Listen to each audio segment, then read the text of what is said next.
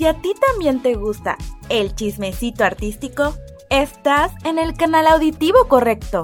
Quinto Blanco, el podcast donde el arte no descansa. Hola, este es el episodio 59 de Quinto Blanco Podcast, el podcast donde el arte no descansa. Mi nombre es Rebe Estrada y este episodio es un Artistas, Casos de la Vida Real. Sabemos que estos episodios son los cargados de chismecitos que a todos nos gustan. Pero antes de iniciarlo, pues aquí está Liceo Ortiz en un segundo episodio continuo en los micrófonos para que salude. Hola, de nuevo. Y hablando de Lisette, hoy nos encontramos grabando en el nuevo estudio, bueno, en el estudio de emergencia, aquí ubicado en su bello departamento. Danos la bienvenida, Lisette. Explica un poco de tu departamento. ¿Por qué? No. Porque sí, porque, tiene, el, porque el de Miss Guía tiene un, un introcito bonito. Ah. Pueden visitarla aquí. Vengan y traigan sillas porque no tengo. no hay, pobre Joris, ella sentado en el piso. Se aceptan de regalo, por favor. Conozcan y conozcan el arte que tiene pegado en sus paredes. que son casi todas de Romain, pero bueno, por ahí hay dos mías perdidas. Pasen y visítala y tráiganle sillas. Tráiganme sillas y comida, porque soy artista. No estudian arte. Vean TikTok si no estudian arte. Ahora sí, tenemos a otra persona que espero nos diga que no estudian artes. que, él sí, que él sí nos dé ánimos. Así de que sí, den- denos ánimo, denos ánimo. Y para que continuemos con la saga de invitados relacionados a la Fundación Gruber. Es nuestro tercer, cuarto, no, tercer, tercer invitado, ¿verdad? Tercero. Ajá, tercer invitado de la saga. Creo que el invitado lo sabe más que nosotras. Ah, sí. y también es invitado especial porque igual fue de las primeras personas que nos escribió cuando comenzamos a retomar el proyecto. De que, ¿me pueden publicar? Entonces, sí. claro que sí.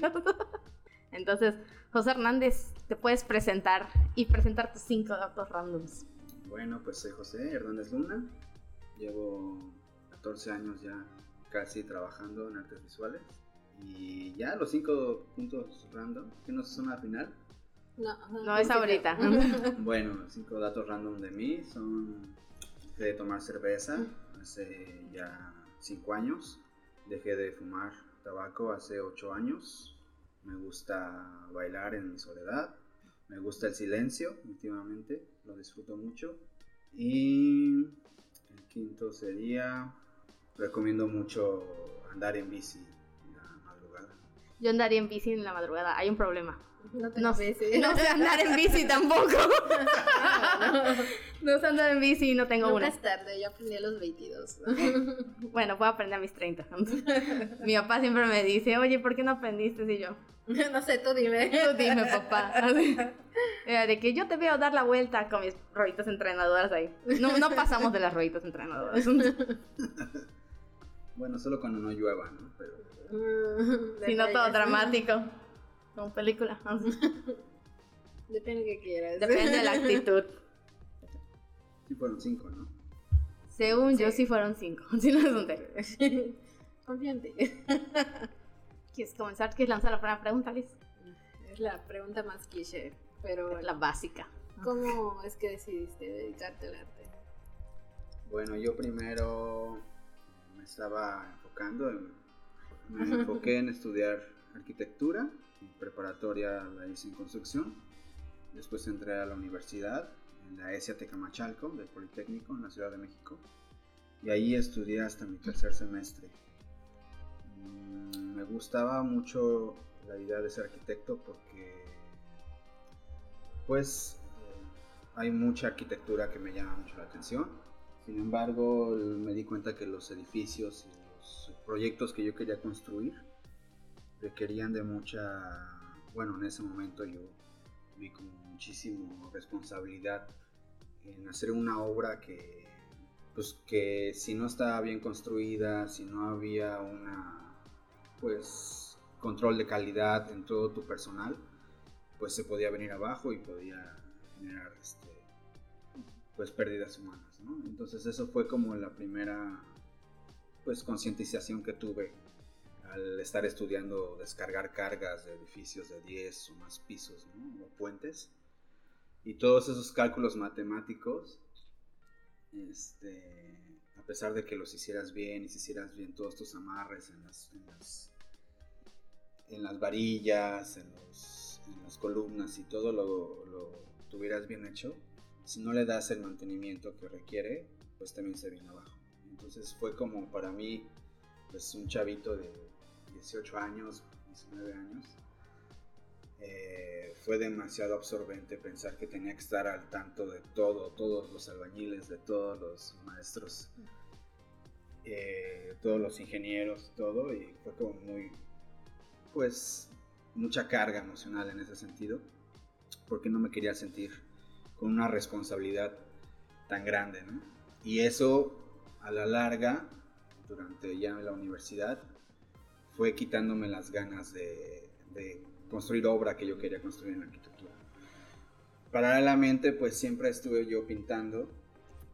Desde muy temprana edad me gustó ir a los museos, sobre todo al Colegio de San Ildefonso, allá en la Ciudad de México, era el museo que más visitaba. Y pues me agradaba mucho la idea de hacer pintura. Y cuando tuve todo este, pues, reflexión ya en la escuela de arquitectura, pues reflexioné que pues en, la, pues en la obra plástica, si yo tenía un mal cálculo, si yo tenía un error, pues simplemente se destruye la pieza, ¿no? La mayoría, ¿no? Eh, entonces eh, sentí que podía tener más control de mi obra en ese sentido y que si por alguna razón eh, fallaba, no iba, era menos probable que lastimara a alguien. Entonces esa fue la primera razón que me hizo eh, dejar de estudiar arquitectura. Entonces me pasé a, a artes visuales porque ahí podría yo tener una buena pues introducción de todas las disciplinas plásticas y visuales y, sobre todo porque yo quería seguir con la idea de producir obra, obra pues auténtica y pues de usar las manos, usar el ingenio para al final de cuentas generar una pieza. Entonces esa fue la, la primera razón por la cual decidí estudiar ya arte y ya en la escuela de artes aquí en Yucatán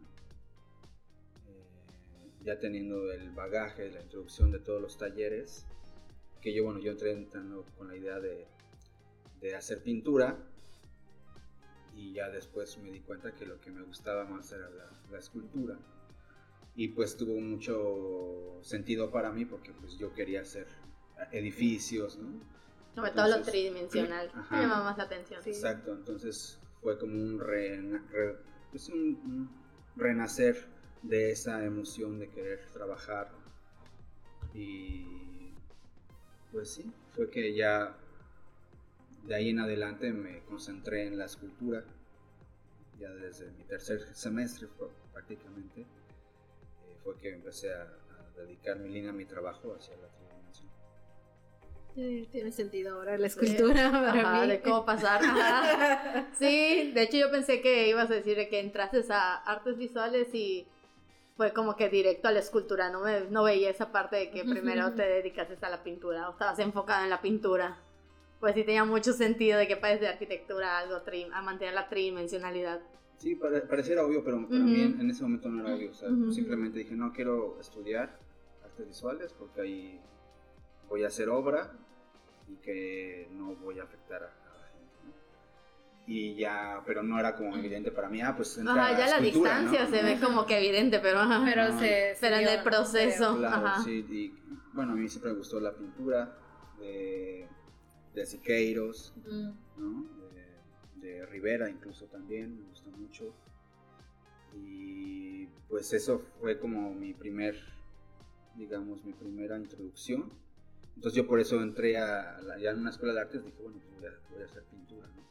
Sin embargo, ya pintando y todo, que me gustaba mucho, eh, pasando al taller de introducción de escultura, fue que me, hallé más en ello. Entonces poco a poco le fui dedicando más tiempo a la tridimensión y fue como solito fui como, ah, pues ahí me voy.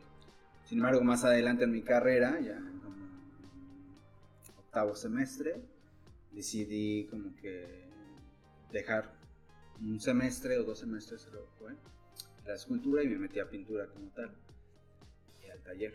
bueno, en ese plan de estudios teníamos que escoger un taller de, de planta. Y en pintura también vi muy buenas cosas, sin embargo, no, no pinté mucho, me dediqué más a dibujar. Y este, pero aprendí muchas cosas, muchas cosas con, con la pintura que no sabía y que también me, me enriquecieron a la larga. Después regresé a escultura, ¿no? Ya en mi último año del plan de estudios que era de 5. Después ya re- regresé a la escultura. Pero sí estuvo, estuvo padre toda la licenciatura antes. Me gustó mucho. Hazte para eso de igual ir probando. Bueno, que te regresaste y dices, no, lo mío sí es esto. Sí, te quitas como esa espinita, ¿no? Ujú. Que dices, ah, ¿qué hubiera pasado si hubiera hecho? ¿no? Ujú. Entonces te quitas esos hubieras. Es necesario a veces para poder tener la mente clara. Y, bueno, más clara en ese, en ese momento. Y pues sí, necesitaba quitarme esa espina. Pero sí, ya me di cuenta que sí era la escultura lo que, lo que más me prendía. Ya podemos pasar al siguiente punto. Este, esta sección se llama Pequeñas Grandes Victorias.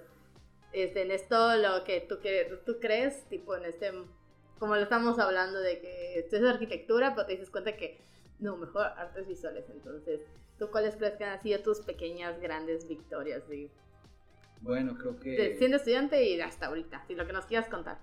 Ya, bueno. Creo que podemos empezar desde siendo estudiante. Creo que una de las primeras grandes victorias que tuve fue que me quisieran comprar unas pinturas que yo había hecho. Hice el primer semestre y segundo semestre, me dediqué a pintar así fuerte. Y como pues yo me había venido de la Ciudad de México a estudiar acá en vacaciones, pues no tenía realmente pers- gente con quien estar, ¿no? Entonces me la pasé en la escuela todas mis vacaciones. Afortunadamente me, me dieron el permiso de estar ahí y este pues usé el taller de pintura, digamos de una manera sorpresiva porque yo le pedí el permiso al director, más no al, al maestro de pintura. Entonces yo empecé a usar el taller de pintura sin que pues, el maestro supiera, ¿no? Entonces ya como a las dos semanas de que estaba yo ahí, sí, dos semanas, antes no se me fue, fue que llegó el maestro de pintura, fue, era Saúl Villa en ese momento, y pues, yo pensé que iba a llegar a regañar, ¿no? Hasta llegó, abrió, abrió la puerta, pues nadie estaba, ¿no? Yo estaba solo en el taller de pintura. Abrió la puerta y bueno, en ese momento el salón de pintura todavía estaba más grande de lo que está ahora, era el doble. Entonces se escuchó así el portazo, ¿no? Y, y yo así de, güey, ¿qué pasó? Y dice, ¿quién está pintando aquí? El gato. me dijeron que alguien está viniendo a pintar. Y yo, no, pues soy yo. ¿no? Y él, pues, Después- se dio cuenta que era un alumno de, de- de nuevo ingreso. Y se le quedó viendo mi pintura, le gustó y me dijo, mañana ven a mi casa, tengo unas pinturas que regalarte. ¿no? Entonces eso fue como para mí, pues yo lo había visto de lejos siempre y que al maestro de pintura le gustara lo que yo estuviera haciendo y me ofreciera ir a su casa por pinturas que él ya pues me quería regalar.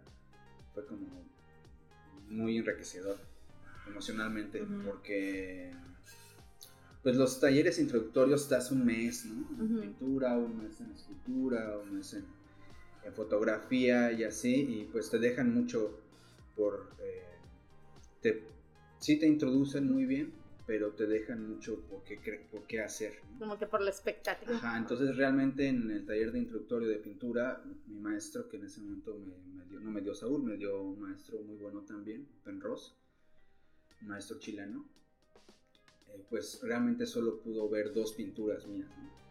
porque me pasé la mayoría del tiempo de introductor con una sola pintura. Cuando acabó el taller de introdu- introductorio a la pintura, este, me quedé con ganas de hacer más. Entonces, cada día saliendo de clases me quedaba a la escuela a hacer pintura. Pero esas pinturas ya no, vaya, no estaban tutoriadas pues por, por un asesor. Entonces cuando llegó Saúl eh, en vacaciones y me dijo eso fue como una primera gran victoria porque era, era pintura muy grande. Yo había pegado papel crafts, rollos de papel craft que había en el taller y cubrí totalmente una pared de- del taller, una pared muy grande. Y me dediqué a pintar, entonces eran murales. Y esos murales, eh, hice cinco, eh, posteriormente me los querían comprar. Entonces fue como una pequeña gran victoria en ese momento. Que no me di cuenta. Es algo que también tenemos que aprender a hacer, los creadores, las creadoras, es aprender a deshacernos de nuestra obra. Mayormente cuando estamos iniciando la carrera nos cuesta mucho trabajo eso. Entonces las pinturas me las quería comprar una chava que trabajaba en administración. Y yo no se las quise vender. Fue una Amigo, tontería. suelta. Sí, fue una Hay que aprender a soltar. Sí, pero bueno, fue como una venta frustrada porque no, este, vaya, yo nunca le había puesto precio a una pieza. Eh, y ella me dijo, bueno, piensa un número. y yo le dije, bueno, pues es que realmente Ah, no la vamos a quiero". jugar, piensa un Sí. número. Del 1 al 100. Casi, casi. Entonces yo, eh, de primera instancia, yo no quería vender la pieza. Y como que esa insistencia me, me, me fue cayendo mal, ¿sabes? y entonces acabé diciéndole un número. Le dije, 500 pesos cada pieza. Y ella me dijo, no, súbele, súbele. Entonces- Cóbrame más. Sí, eso ya fue como Amigo, para date mí. cuenta. Ajá. Sí, no, pues en ese momento yo estaba muy novato Pero todavía. también qué bueno que te dijo, cóbrame más porque es como 500. Bueno, hay quienes sí se agarran Sí, y se bueno, van toma. allá. Sí, bueno, yo pedí 500. Pues realmente yo me enfoqué en ver, bueno, es papel craft, es este acrílico, ¿no? Eh, pues para mí eran, pues no eran bocetos, no eran pinturas como tal, para mí eran más que más bocetos, ¿no? Entonces yo me apegué a esa idea. Sin embargo, las pinturas les gustaron no solo al maestro de pintura, sino a varios de la escuela, a varios tutores. Y, y yo creo que ella también le encantó y sí, ella fue la que me dijo, te las compro. Para ella valían más. Para mí en ese momento pues le puse 500 pesos a cada pieza. Eran piezas de 5 metros por 2 de al, dos y medio de alto, más o menos así, 6 metros, 8 metros por 2 y medio de alto, 3 metros casi. Sí te mamaste con el precio, la verdad. Sí. Entonces me dijo, Sí, yo me imaginaba algo más pequeño. Dije, bueno.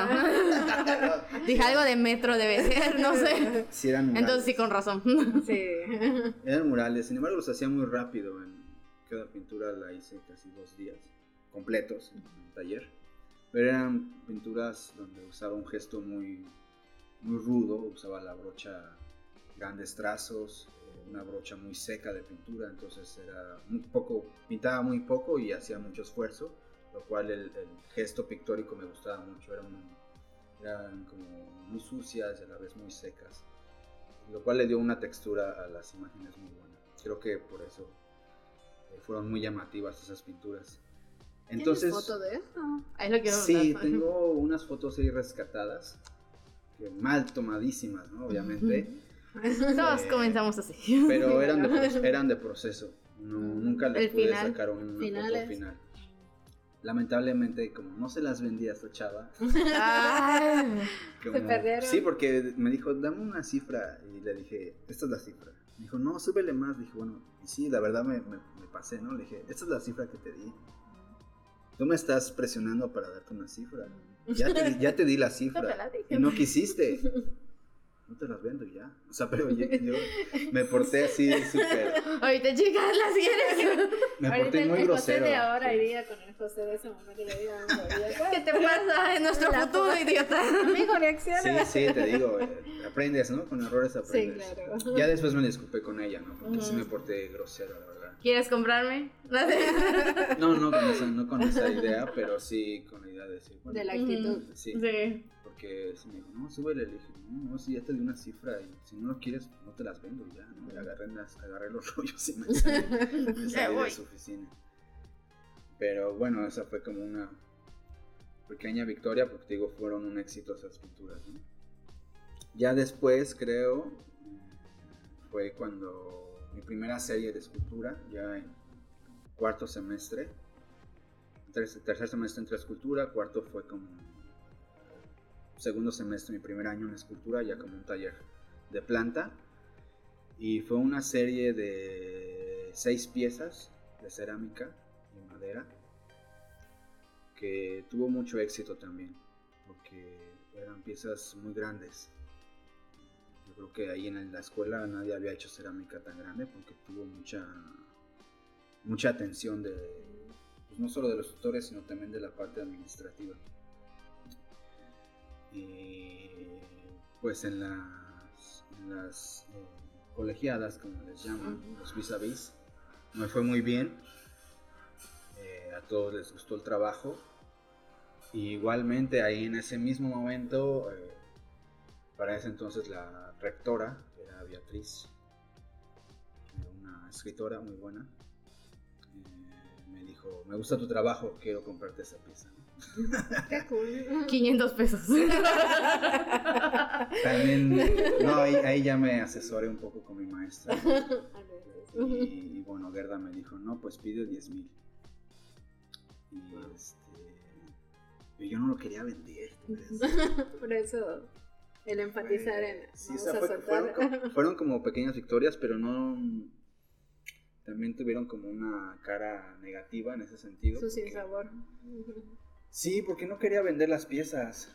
Eh, me costaba mucho, tardé mucho en entender esa parte. eh, Sí pasa. no, no quise vendérsela, no se la vendí. Después tardé esa misma ¿Qué pieza. pasaron, José? Regresa al pasado y baboteate. Pero ya aprendió. Sí, no, pues aprendes a- con errores. Es parte del camino. Así somos, así. Después ya pude vender esa misma pieza a una coleccionista francesa en 35 mil. Pero sí tardé 5 años para vender la pieza. Afortunadamente de esa serie se vendieron casi todas las piezas. Y esa fue la que tuvo el precio más alto porque era la escultura más grande más complicada, es más compleja de todas. Y este, pero vas aprendiendo que que debes aprovechar la oportunidad cuando a una persona le gusta tu trabajo. No solo le gusta, sino que también tiene el dinero para comprarla y quiere comprarla. Entonces, no me hubieran caído mal esos 10 mil en ese momento. ¿no? Claro. Pues, vas aprendiendo y vas- con esas experiencias vas obteniendo victorias a la larga. ¿no? Sí. creo que, que otra, otra pequeña gran victoria. Ya después, mm, creo que, pues para resumir, ¿no? Saliendo ya de la escuela, hice una serie esculturas de 18 piezas. Y mm, creo que esas ya, creo que les había comentado en una entrevista anterior, ¿no? Que en la exhibición pues logré hacer como un contrato de compra pues, del 80% de, de las Las piezas, piezas. que me fueron pagadas mm, a los dos meses, tres meses después, ¿no? Se, completaron las ventas, pero sí para mí fue una gran victoria, o pequeña gran victoria, porque jamás había tenido ese movimiento en mi trabajo. Fue una exposición que se hizo en la cúpula en el 2017, si no mal recuerdo. Y te digo, se vendió casi toda en ese momento. Y fue como también pude entender que tienes que aprovechar Una oportunidad. Oportunidad en la exhibición se presta para... Si te lo están dando, agárralo. Pues no tanto así, pero sí eh, tienes que ver que en esos momentos son los donde más va a tener auge, ¿no? más, más visibilidad, entonces debes de aprovechar. Si no, los tienes que crear, ¿no? Y bueno, siempre a, a veces una galería te ayuda también a... Una galería, un centro cultural, un museo te ayuda a tener esos auges de visibilidad. Contactos igual, ¿no? Conexiones. Sí, conexiones, contactos. Pero sin embargo siempre hay una primera vez, ¿no? Y nada, en ese momento pues entonces sí aproveché. Sí, pude aprovechar, hablé bien, pues eh, le dediqué el tiempo a hablar con los clientes que querían hablar con- conmigo. Y sí, me hice de algunos, algunos clientes de ahí. Me han venido siguiendo comprando obra y pues gracias a digamos a ese impulso fue que pude mantenerme pues vendiendo obra generando. Entonces ya muy después creo que creo que digamos porque no no yo no me he ido de intercambio no he tenido residencias en otros lugares me he mantenido produciendo acá. Y pues creo que esa es una pequeña victoria también porque aunque no he salido eh, afortunadamente me he hecho una pequeña un cartera de, de- de clientes locales y extranjeros que viven aquí que me consumen obra tridimensional y también obra bidimensional que también hago dibujo siempre he mantenido haciendo dibujo entonces mis dibujos también los vendo son como otro otro flujo también por ahí ¿no? y este pues afortunadamente estos estos chavos algunos son americanos, algunos europeos y algunos mexicanos, se han mantenido comprando al menos dibujos y eso me ha ayudado también bastante a la larga. Creo que esas son mis tres, digamos, victorias que ahorita, pues, de momento puedo recordar, ¿no? Eh, muy significativas, pequeñas, grandes victorias tener. Y siempre te hemos visto así como que muy en movimiento y en producción. ¿Te acuerdas cuando.? No, Igual precisamente en la cúpula. ¿Qué? ¿Cuál? Que Pecha nos dijo lo mismo. Ah, Hace sí. poco que lo vimos, que siempre te vemos activo. Fue una plática que tuvimos. y justo el día de la cúpula, que fue para un diciembre, ¿no? Creo que hace dos Fue de años. la época año. de Ajá. incidencias. Para lo de incidencias de Miru Kim, curaduría que hizo fue para 2021. Ah, creo que fue más o menos, porque creo que estabas en la cúpula vendiendo en un bazar. Ah, Ah, y luego sí. creo que habías dicho, tengo que ir a la... Había, creo que alguna activación, algo, y te tenías que ir igual después Sí. de eso. Y también ahí lo pensamos. Ajá. El muchacho se mueve mucho. Sí, además, sí hay mucho movimiento. ¿Cómo le? Y sobre todo cuando-. Cuando hay exposición, pues a mí, bueno, en mi caso muy particular, sí me gusta como estar presente, porque es muy importante para mí no solo explicar el trabajo de la gente, sino también estar eh, compartiendo con los otros creadores, creadoras, con la curadora en este caso, eh, y con la gente que pues de alguna manera ayuda a que se mueva el trabajo, ¿no? se deshaga el evento los gestores, desde el chef o el barman que va ahí. Entonces, este, poco a poco, para mí es muy enriquecedor ir platicando de mi trabajo, me gusta mucho. Entonces, sí estoy muy movido en eso, pero solo cuando hay exhibición. que Es un momento en el que, que, que le dedico todo mi tiempo a eso. ¿no? O sea, Tiene abandono el taller y me dedico a estar en, pues, en la galería o en el centro cultural donde se hace la exhibición la mayor parte del tiempo. Entonces sí, es como- ahí sí, en ese momento sí me dejo ver. Sí, le- Sale. Como tortuga. Sí, entonces salgo de un lugar a otro. Para- para- Paralelamente, eh, Diana, de, de Centro Cultural La Cúpula, me invitó a un bazar que hubo Ah, sí, que es justo Ajá, ese. vimos. Entonces te vimos. y hice una serie de dibujos express de dos, en dos semanas para ese evento que tenían que ver con el tema que estaba trabajando en ese momento y los presenté y, y se vendieron todos los dibujos cada uno lo vendí en ¿qué fue 480 pesos algo así quedó Sí, y eran, que era. eran 12 dibujos los vendí en esa misma noche todos fue una buena Una buena noche. Sí, que si no mal recuerdo, eran casi, casi 6 mil pesos que saqué. Y fue lo único que llevé y fue lo que se vendió. Acabé y pues me fui. me fui a... Yo fui a consumir ese día. Sí, Sí, no me acuerdo qué compré, pero sí compré ahora ahí. Yo no me acuerdo, pero me acuerdo que llevé, me, me fui cargando algo, pero no me acuerdo qué era. ¿Qué pasó? Estaba vendiendo Milagros ahí Mm, y le quería comprar una pieza, pero ya la había vendido. Y yo, no. También Pechan, de hecho. también Sí, de hecho ahí conocí a Pechan. Me lo Ah. presentó. Ah, sí, cierto. Allá se conocieron sus caritas. Un evento muy bueno porque Diana dio un porcentaje de 80 al creador y 20 La galería. la galería. Que es un porcentaje muy raro y. Sí. Pues muy a favor también de los creadores. Sí, totalmente. Entonces sí nos dejó, bueno, a mí que vendí bastante, sí me dejó una buena tajada esa noche. De hecho, sí. Sí. Ok, pero ahora mi guion. ¿Qué otra? Mi chafa. Mi chapa, me acordeó. Mm, Ah, bueno, pues esa es como que la otra parte. ¿Cuáles han sido los momentos en los que dices, "Mm, algo te ha pasado muy malo, que digas, O que se "No vea me- no malo me- y ahorita es como no me que, gustaría "Ay, no volver a vivir malo. esto", o no sé, Como arrepentimientos o así, o Ah. malas experiencias. O mala experiencia. Pueden, pueden ser ambas, de hecho. Ser ambas. Puede ser algo que te hayan hecho o algo que te haya pasado. O algo que que tú hayas hecho. O algo que tú hayas visto en ese momento que digas, ay, estuvo, estuvo Esto no difícil, cool, pero ahorita es así como que bueno, Pues estuvo fueron- así, pero no. Fueron varios momentos en mi carrera, Exacto, sí. eh, de la licenciatura, sí, muchísimos, ¿no? Sobre todo porque debo de compartirlo.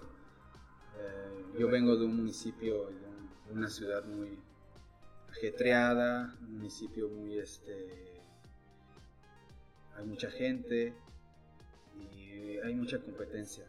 Entonces, eh, algo que sí noté llegando acá, por ejemplo, yo venía de un ambiente muy competitivo y quise llegar con esa misma energía aquí, ¿no?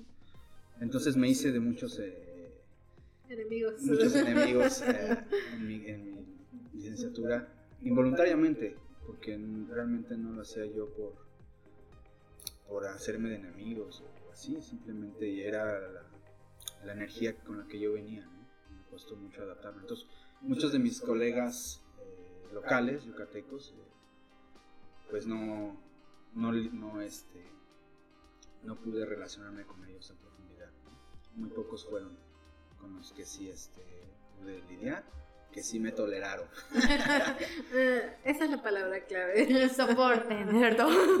No, pero no solo yucatecos, o sea, también tabasqueños, de otras regiones. de O Pechan. No, estás habla- ¿Estás hablando de él? Eh, no. No, no, cierto. no, no de él, pero estoy, estoy hablando principalmente de, de mi grupo.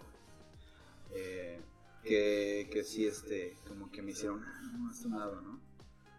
Y muy, muy tarde, muy tarde me di cuenta de que era mi actitud la que, pues la que me, me daba esos resultados.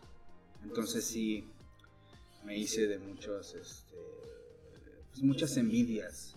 Cuando yo tuve mi primera serie escultórica, esa que les comenté, pues sí hubieron mucha banda que no, enfatizó con ello, ¿no?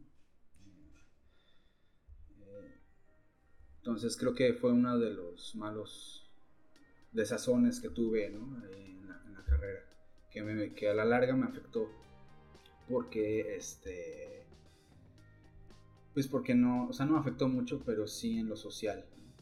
Eh, muchas de mis amigas y amigos locales este, terminamos la escuela y ya no, ya no seguimos teniendo relación. Entonces, este, me quedaron muy pocos que, que- que con los que sí mantengo aún una relación. Y con muchos traté de, de a la larga remediar esas, esas tensiones que hubieron. Entonces sí, algunos sí me, sí como que empatizaron y otros no, de plano. De- y aparte, pues también muchos malos momentos salieron de borracheras. Y Pasa. Sí, ¿no? Y bueno, yo en la Ciudad de México era borracho, pero llegué aquí y chispale, me agarré de la cerveza como no tenían Es el calor. ¿no? Es que es medida. Sí, sí, sí. Y, y- y entonces, pues sí, en mal, mal copiando, pues sí quedé mal con, con algunas, algunos creadores. Al, al grado de, Sí de- de no vernos, ¿no? al grado de no, Ok, no me ha pasado eso. Pues sí, al grado de, de no tolerarnos, ¿no? de, de evadirnos. Que Eso fue pues una mala, pues un campo de malas experiencias. Y entre esas, pues también con algunos tutores. Creo que la peor, la peor, la peor que, que pude haber tenido fue una vez. Yo estaba pasando mucha hambre. Bueno, porque yo me vine acá con la idea de, pues de que mis padres no me ayudaran, ¿no? Con la idea de, pues, independizarme. ajá. Entonces sí tuve una racha en la que pues no, no tuve ventas de dibujos, porque siempre vendía algunos dibujitos ahí a la, a la semana. Entonces sí hubo como un par de semanas que tuve que comprarme un kilo de zanahoria porque era lo más barato. Me compré, recuerdo, unos kilos, unos 2, 3 kilos. Y un garrafón de agua, así de esas de 10 pesitos. Y eso fue lo que, eso fue lo que comí toda esa semana. Entonces llegó la exhibición, recuerdo, creo que eran, creo que fue en Front Ground. Y entonces... eh, Así para la, sí, Sí, bueno. para la audiencia joven. Entonces, este, pues, había un buen catering ahí y me atasqué, ¿no? Me atasqué de todo, pero abusé de la cerveza y todo. Y ya después, al siguiente día y todo, había hecho yo un berrinche que por algo, algo que, que había sucedido en la escuela. Y pues en la peda y todo me puse a escribir cosas en el Facebook ahí rarísimas en contra de algunos, algunos maestros y este que pues me salieron eh, pues con culetazos muy fuertes ¿no? y ya pues pasando eso fue como que empecé a, a mediar mi, mi, alcoholismo principalmente entonces sí pues en parte dejé la cerveza por eso porque es muy rica y todo pero eh, es demasiado descontrol, porque tomas mucho. ¿no?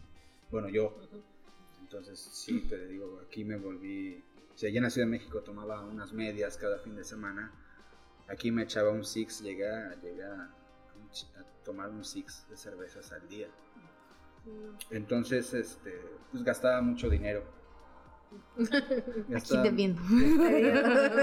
gastaba mucho dinero en eso. Entonces, pues no, no me ayudaba. Y además de que me traía, porque de repente así de la nada, oye, tú me dijiste tal cosa ayer, o antier, ¿no? Y yo así de, chispa, ¿en qué? ¿Qué? ¿En qué momento? ¿Qué? ¿En qué, en Ni me momento? O sea, acuerdo. ni me Ni te topo. Todas esas cosas sí, sí me fueron así como que, pues, es que la cerveza, dejarla a un lado. Y afortunadamente logré dejarla así de, de planta, de, bueno, de, de, un- de corte, una sola decisión. Y hoy en día pues me siento muy alegre por eso, porque ya no tengo esos roces, ya poco a poco me he hecho de más este, amigos, más colegas, y te digo, con los que me busqué en enemistad he buscado sanar todas esas. Yo en el ambiente de la escuela pues era muy competitivo y, y te digo, porque venía de este otro ambiente y no me daba cuenta en qué momento empezaba a afectar emocionalmente. Y Sí po- pasa. con, la misma, con la misma ellos me atacaban, y así. Entonces, sí, eso fue como muy, muy, este, tóxico en ese momento. Creo que fue una de las cosas que, que más, ¿no? Que más desató malos momentos. Pero bueno, todo viene con la actitud. Pero sí se aprende. Próspero. Creo que es normal, o sea, no sé. Son pros. No debería etapas. normal. Ajá, pero- no es normal. Vamos para ponerle una palabra. No, lo que pasa es que dentro de mi experiencia como estudiante, igual recuerdo haber sido muy tóxica en un tiempo. Sí, es cierto. No, yo no conocía a sí, en estudiante. Sí me han hecho comentarios de cuando éramos estudiantes y ahora lo Sí. vislumbro y digo, "Mm, sí, y es cierto, ellos tienen razón. Y yo en algún momento me di cuenta y empecé a cambiar mi, mi actitud cuando era estudiante. Pero también me parece normal, son muchos egos juntos. Y luego, aunque no haya Ujú. tanta competitividad como en el ambiente en el que estabas, sigue existiendo. Y somos creadores y al final estamos como que muy conectados con nuestros sentimientos. Entonces, obviamente todos como que Claro. se andan peleando. Pero, no sé. Sí, sí, como que es una Sí. parte normal, pero pues No ya está tan cuando chida, se- la verdad. Ajá. Pues sí, no está nada chida. Sin embargo, no hay una asesoría al respecto ¿no? de cómo controlar tu ego en un ambiente pues en donde mayormente se enseña a Sí. ser un creador, una creadora, ¿no? Entonces siempre está como ese rebase que tenemos todos y todas ahí en ese ambiente. Pero una cosa es eso y otra cosa es ya como agarrártelo de cizaña, ¿no? Sí. Sí. Y Ya son dos cosas diferentes. se, se vuelve, rebasa como que los límites pues, morales que pueda haber ¿no? en, Sí, claro. pues, en el ambiente con tus colegas. Sí, eso ya no es el ambiente sano. Sí, de hecho, creo que es algo que deberían de tomar en cuenta en las escuelas de arte, porque igual, pues la mayoría son bastante jóvenes de 18, 19, 20 años, y pues como comentamos a- hace rato, o sea, a esa edad realmente no sabes nada, aunque tú creas que lo sabes todo en el mundo y en la vida. Creo que sería bueno un apoyo, escuchen escuelas. Sí, porque está el clásico, hasta nosotros lo decíamos de broma, es como, broma, no, bro, broma, pero que no es broma, así como que el del ego del artista.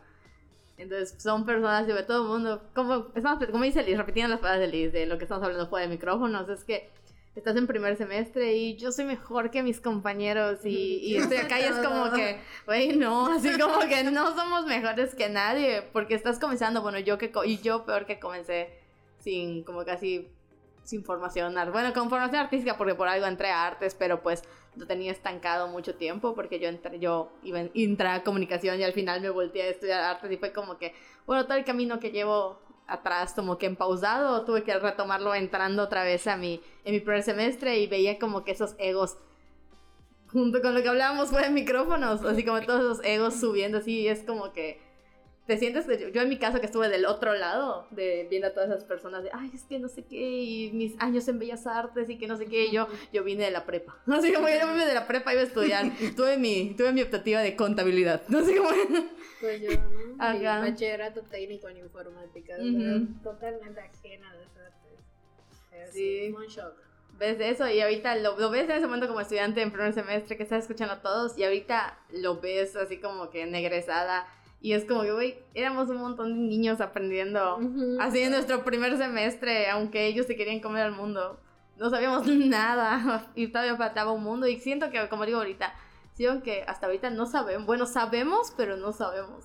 Es como lo que dije hace poco de, estás así, a veces hay cosas que hacemos por primera vez todavía, a pesar de haber regresado hace 5 o 6 años. Es que es difícil trabajar con las emociones. Ujú. O sea, en, todo, en todas las, las carreras pasa, ¿no? Los choques, los roces de envidia, de competitividad insana. Porque ah, pues así el sistema un poco te está enseñando, quizás yo no, yo no llegué con esa idea de que yo era el mejor, pero sí quería ser el mejor. El problema es que todos quieren eso, ¿no? Entonces te embarcas en una, en una lancha ahí este contra una marea muy fuerte. Yo creo que más bien muy fuerte digo porque en una carrera de artes donde tienes que aprender a trabajar con tus emociones, a canalizarlas, se vuelve muy pues muy complejo entender eh, cuáles son esos límites que debe de haber con el ego, con, ciertas emociones, ¿no? Por ejemplo, yo recuerdo un ejercicio de arte acción que tuve con una maestra, se llama Alma, igual, y este, ya no está en la escuela, en ese momento eh, estábamos trabajando con la emoción del odio. Yo hice un ejercicio muy este, peligroso eh, que rebasó, digamos, la, pues, la línea de seguridad en el salón de clases. Entonces sí puse en riesgo a mis, a mis compañeros de clase. Fue una cosa que no la había yo planteado a la maestra, que surgió de la, pues de sobre la marcha. Y bueno, la, la acción era, tomé un espejo, dije como una serie de cosas al espejo, yo viéndome al espejo, y después yo le ponía el espejo a cada uno de los alumnos enfrente, ¿no? y yo me ponía a ver al alumno. Entonces fue un ejercicio muy retador. Algunos, muchos se incomodaron con ese ejercicio. Al final de pasar eh, con el espejo a todos los alumnos, eh, dije unas últimas palabras y rompí el, el espejo. En, en mero en medio de todos, pero con un, todo era como muy agresivo. Mi tono de voz, la manera en la que me acercaba. eh, y al final, el, el- el acto final, pues fue muy violento. Entonces sí, sí botaron varios pedazos de vidrio a, a algunos de los compañeros. Afortunadamente nadie salió res- lesionado, pero sí, porque pues tenían sus mochilas o así, entonces no, nada- no hubo una lesión, pero sí. Pudieron haber. Entonces sí, este, trabajar con las emociones se vuelve complejo en ese sentido. Entonces Sí. hay que tener una línea que no que nos autopongamos, ¿no? Para no rebasar. Claro. Sin embargo, estás aprendiendo a, a- a generar esas líneas. ¿no? Como un límite propio. Sí, sí, tus límites y el no dañar a los demás. Sí, no, no perder de, de- de- de- de vista que no tienes que afectar al otro. ¿no? A veces se nos va eso. Qué raros son los del extraño. y el que raro son los de la guardia. ¿Y hay alguna experiencia que recuerdas en la que fueras la víctima y no el victimario? Una experiencia en la que yo fuera la víctima. O algo que hayas dicho, "Mm, esto es muy incómodo, no sé volver a vivir con esto, pero siempre dentro del contexto del arte. Pues te digo, cuando me puse a escribirle este, agresiones, que eso fue a algunos maestros en Facebook, yo me sentía la víctima. Mm, Pero fue más bien, no tanto porque me victimizaran o hubiera habido un- una falta a mis derechos en el salón de clases, no tanto por eso, sino porque yo no entendía muy bien, digamos, eh, pues todo este cir- circuito por el cual eh, como creador o como creadora empiezas a, a circular, ¿no? cómo tu obra se empieza a mover. Entonces, pues yo me sentí, me sentí la víctima porque no se movió mi trabajo, ¿no? mm, no fui yo el seleccionado, básicamente ese tipo de cosas. Entonces fueron el arrebate.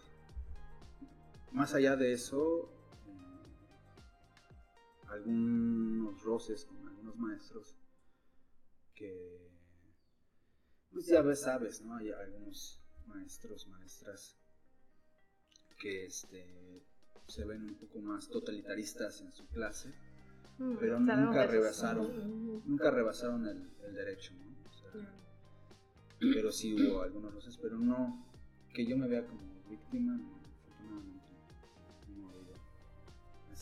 en la escuela ni, Ni por ahorita. fuera, Ni por fuera. por fuera, ¿no? Sí. Siempre fui como el agresor yo, ¿no? que siempre le dijo sus cosas. Ok, debut y despedida de este invitado. Eh. Aquí, eh, muchas gracias por venir. Aquí lo dejamos. por hoy. Sí, pero no, o sea, no grave, yo me, me digo agresor en No te justifiques. No, sí, es que, es que hay, hay- es que hay cosas muy graves que- Sí, claro. Pero no, yo en cuanto a, ah, tu obra, sabes que es una basura, ¿no? Casi, casi. Entonces, en ese sentido, sí, sí abusé mucho, ¿no? De que, pues, por ejemplo, hubo una vez una, una, escultora que, que le gustó mi trabajo, se acercó, una joven escultora, y me dijo, oye, está padre tu trabajo, yo también soy escultora, hago cerámica, no sé qué. Y pues yo ya con unos, unas cervezas encima la empecé a regañar de la nada. Entonces, Siento que José es como un papá enojado cuando está borracho. en ese momento, en ese momento, Esto no es arte. ajá, casi casi le dije, "No, es que tú no eres escultora, tú eres diseñadora. Y ¿Y qué puta, tiene? no, pero hay que, hay que tener mucho pues, tacto para Ajá. decir esas cosas, ¿no? Claro. Eh, y pues el momento de la chela y eso no es el mejor momento para. Sin embargo, pues hay que saber lidiar con eso. Y No sé, yo soy muy alegre ya después, ya después me disculpé con ella, ¿no? pero sí fue como. siempre he tenido como esa actitud, bueno, había tenido esa actitud durante mucho tiempo. De, "Ah, ¿tú qué me vas a enseñar? no?" y es Sí una pasa. actitud muy Sí prepotente. conozco. Sí. Sí, he Entonces, sido también. Afortunadamente la superé. Y bueno al último al último que le dije algo así fue a, a un pintor yucateco. Que no no voy a decir nombres No, pero- Aquí censuramos. pero siempre siempre pinta lo mismo entonces Hay una- muchos, podrían ser varios. Sí, lo, lo estoy, lo estoy dejando así A la incógnita. pero mi motivo de, de decirle y no fue tanto una agresión yo quería como que darle un consejo Pero te digo, en, la- en los alcoholes no, no se presta. Así de cómo suena en la vida real. Sí, sí, te- tú te quedes, Sí. según tú te estás sonando de una manera y, y este, sí le dije, bueno, es que tú deberías ya de pintar otra cosa, tiene que evolucionar tu pintura. O sea, yo quería hacerle un consejo, ¿no? Pues se lo tomaba mal. Se lo tomaba Bueno, mal. eso estuviera Eso también. se lo iban a tomar a mal. Pues pero sí. es Pero ahorita, igual- ahorita, por ejemplo, en la última exposición que tuve ahí en incidencias fue y con las ganas de, Ujú. de joder me dijo, es que esto es Sí, una porquería. o sea, se siente que es una venganza, obviamente. Deberías hacer algo más. Ajá. Y dije, bueno, pues, modo, fue, fue el, otro, el otro lado de la moneda que yo arrojé, ¿no? bueno, Ni modo, pues, vas aprendiendo cómo darle matices a esos pues, consejos o opiniones que al final de cuentas pones. ¿no? Entonces en eso sí, sí eh, mucho tiempo estuve como prepotente en ese sentido. Ya últimamente soy muy neutral, trato de que de, de que sean observaciones este, sí directas, pero de una manera muy voluble, ¿no? que pueda Claro. tener varias salidas. Más Que no sean tan, sí, que no sean tan concretas. Claro. no, a- no a la sino que Sí, más- sí, no a la como yugular. que crítica. Hay que, hay que un poco rodearle, hay que, por más que, que sientas que tiene que ser, tienes que rodearlo un poco para poder ver por dónde llegar. Si es que te interesa llegar, ¿no? Si no, pues lo puedes hacer de lado. Sí. A veces es mejor. Sí, de hecho. Ok, cuéntanos sobre tu trabajo, tu proceso creativo, que pueden ver en sus historias de Instagram. De Sí. 4 de la mañana. De cuatro. Madru- Madrugada, así como, Que yo veo cómo me levanto a las 7 con entro de redes. como Patricia, así de que ¿quién está haciendo escultura a las 3 de la mañana? Así, José. José. Oh, 3 de la mañana. Este muchacho.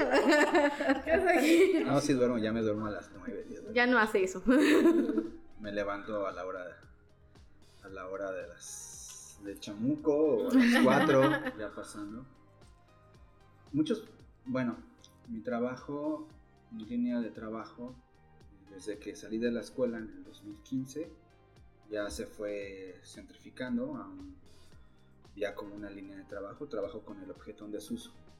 Me gusta más allá de capturar cosas, ponerles atención a las cosas que tiramos, que no usamos, me gusta descubrir el porqué.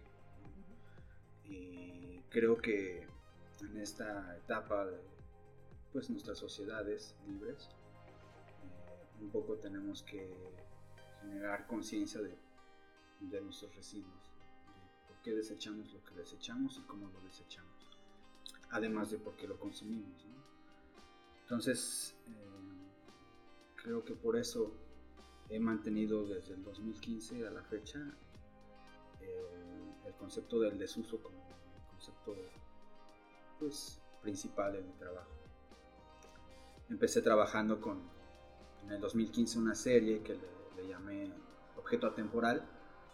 Con esa serie me titulé, hice una monografía con exhibición y fue una serie escultórica a partir de una investigación sobre las cosas que aparecían en las calles del centro de la ciudad de Mérida que me llamaban la atención, que eran objetos para mí todavía pues, rescatables. ¿no? Entonces empecé a investigar eh, también, por ejemplo, las camionetas de, de, pues, de, ¿cómo se les llama aquí? Bueno, de los fierreros, ¿no? Como les dicen aquí, de los chatarreros, ¿no? como un objeto que está ahí para alguien le puede servir y como el vecino que está tirando un objeto, el otro vecino lo quiere, ¿no? Entonces como el chatarrero también se vuelve ese espacio de fuga, pues a ese fin determinado que tienen todas las cosas, que es la basura, ¿no? Como tanto la calle o la banqueta como el chatarrero se convierten en, en pues una posibilidad de fuga a esos objetos como un revival, ¿no? Antes de que llegue el camión de la basura y diga presta, ¿no? Sí. Eh, entonces fue una serie de, de- de objetos que decidí eh, encriptar, yo le llamo así, en papel periódico que también a la vez iba recogiendo. Entonces hice una serie de volúmenes escultóricos en donde mi intención era ocultar al objeto en un volumen de papel reciclado con la intención de que el sol, bueno, como un poco cápsulas del tiempo, el sol y que hay aquí secara todo el papel lo largo de un año y con esta reducción que había del papel, el objeto lograra marcar una silueta, una, una pues sí, una, se lograra revelar en el papel, ¿no? De manera abstracta. Después los lijé un poco y sí, sí obtuve los resultados que quise. Entonces hice toda una captura de objetos y al final solo seleccioné tres que constantemente aparecen en la historia del arte, que es la, la silla, eh, bueno, en la historia del arte moderno ya, ¿no? La silla, un ventilador este, y una bicicleta. pues todos los demás objetos los usé para dibujar, para la investigación, pero al final solo usé esos tres y esos tres fueron los que se convirtieron en esculturas.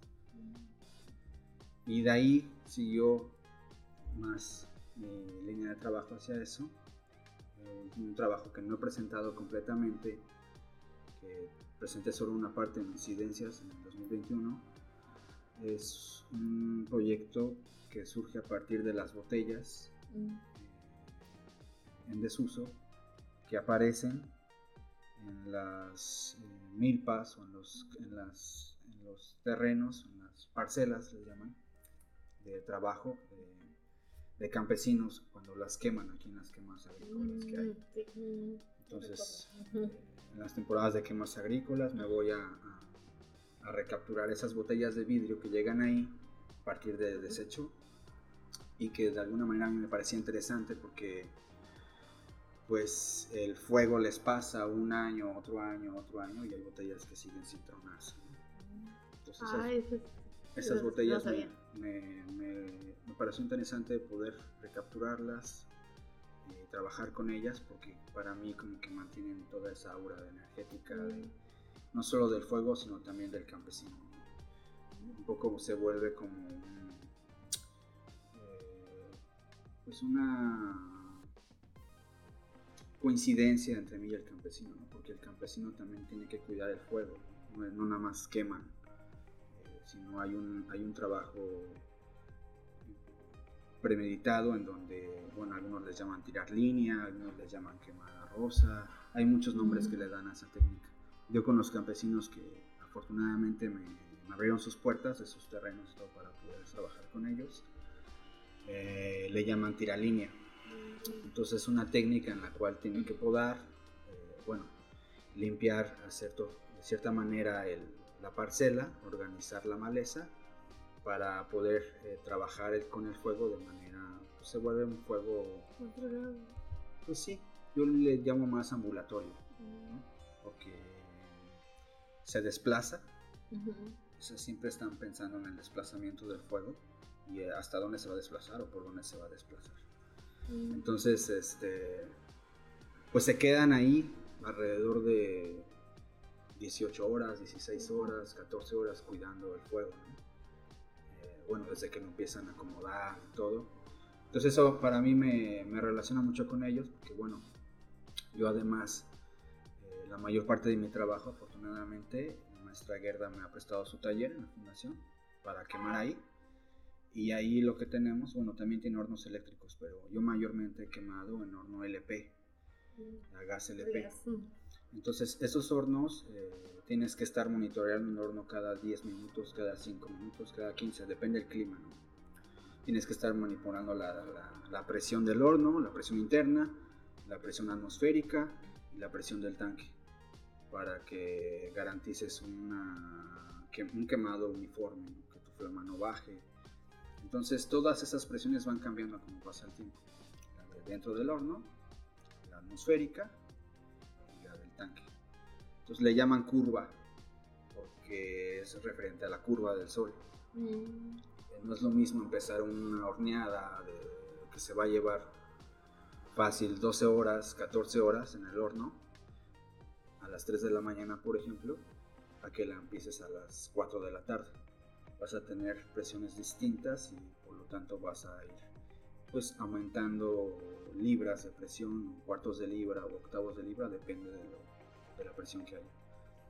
Entonces toda esa vaya preparación que hay antes de trabajar con el fuego, todo ese tiempo que le tienes que dedicar a cuidar el fuego, me pareció muy cercano con el campesino, porque el campesino también eh, hace una serie de trabajos antes de iniciar el fuego y tiene que tener toda una vigilancia del fuego.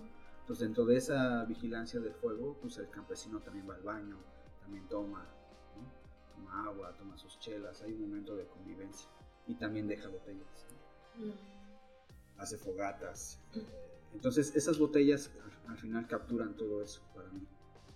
Entonces las llevé a mi estudio y a, partir de sus eh, medidas que ya vienen de fábrica, con hornos modernos, eh, yo decidí poner toda esos lenguajes de producción moderna, de producción en línea, con el lenguaje de la producción artesanal, que yo hice una serie de pues, volúmenes adaptados a esas botellas que les funcionan como armaduras, así yo los quise ver, pero de manera artesanal. O sea, yo lo trabajé con mis manos, ¿no?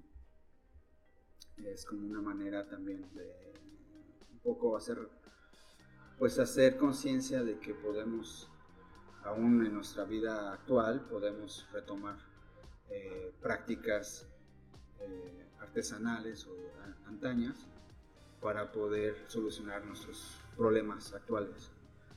Entonces, este, para mí fue como eh, muy importante toda esta carga de, de lecturas que tenía la botella, poder resignificarlas a una escultura. Pues hice esculturas que solo involucraban una botella y hice esculturas más complejas que involucran a seis ocho botellas. ¿no? Entonces cada escultura está hecha para esas ocho botellas en específico, eh, pensando ya en la reducción que va a tener el barro, todo eso lo, lo pensando. Me basé obviamente en cajas, las mismas medidas de las cajas para las botellas, en generar las piezas. Entonces de ahí tomé como esas bases y ya fueron resultando en, en piezas particulares para esas botellas. Me interesó porque también un poco eh, se ve eso de, pues, de trabajo en colectivo, ¿no? al menos para mí las botellas, el que una pieza tenga seis botellas me hace ver o me hace sentir que había seis personas ¿no? ahí cuidando el fuego. Eh, mucho tiene que ver con, con metodologías este, pues, que se usan en la antropología. ¿no? Cuando yo llegaba ahí al campo y, y veía las botellas, me interesaba mucho tomarle foto, que después dibujaba, en cómo encontraba yo las botellas. Eh, como digamos en este caso, pues un, un poco referirnos a la escena del crimen, ¿no? cómo aparecían las botellas en, en, pues, en el campo, si estaban al lado de la parcela que se quemaban, qué diferencias tenían las que estaban al lado con las que estaban en la parcela, ¿no? cómo aparecían.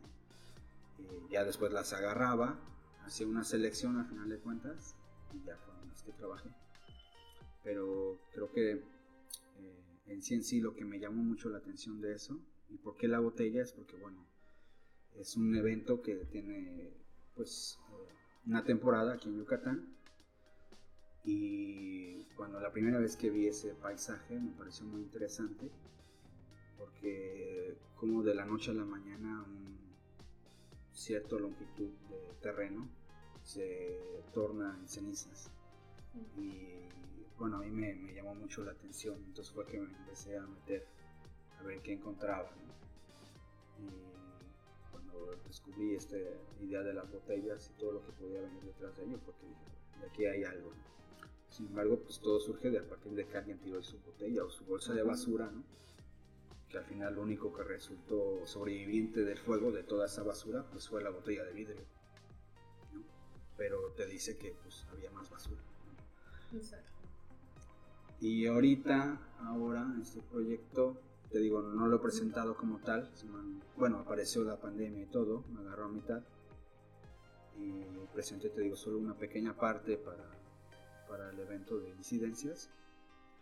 Eh, quiero presentarlo tal como tal, todo, pero necesito las condiciones. No tengo que esperar la, la temporada, La temporada de de quemas, porque me interesa hacer una instalación escultórica en un terreno en donde yo pueda hacer una quema ¿no? y presentar las esculturas en esa quema, toda esta composición. Ah, porque además también hay dibujos ¿no? sobre madera que hice de mis cerámicas rotas, flameando madera usando las cerámicas. con esta misma idea de generar esas composiciones que yo veía en cómo encontraba las botellas. Pues había muchas, varios tipos de composiciones, ¿no? pero siempre todo surgía a partir de la botella que alguien. Eh, no la he presentado, estoy esperando creo, marzo, abril del siguiente año.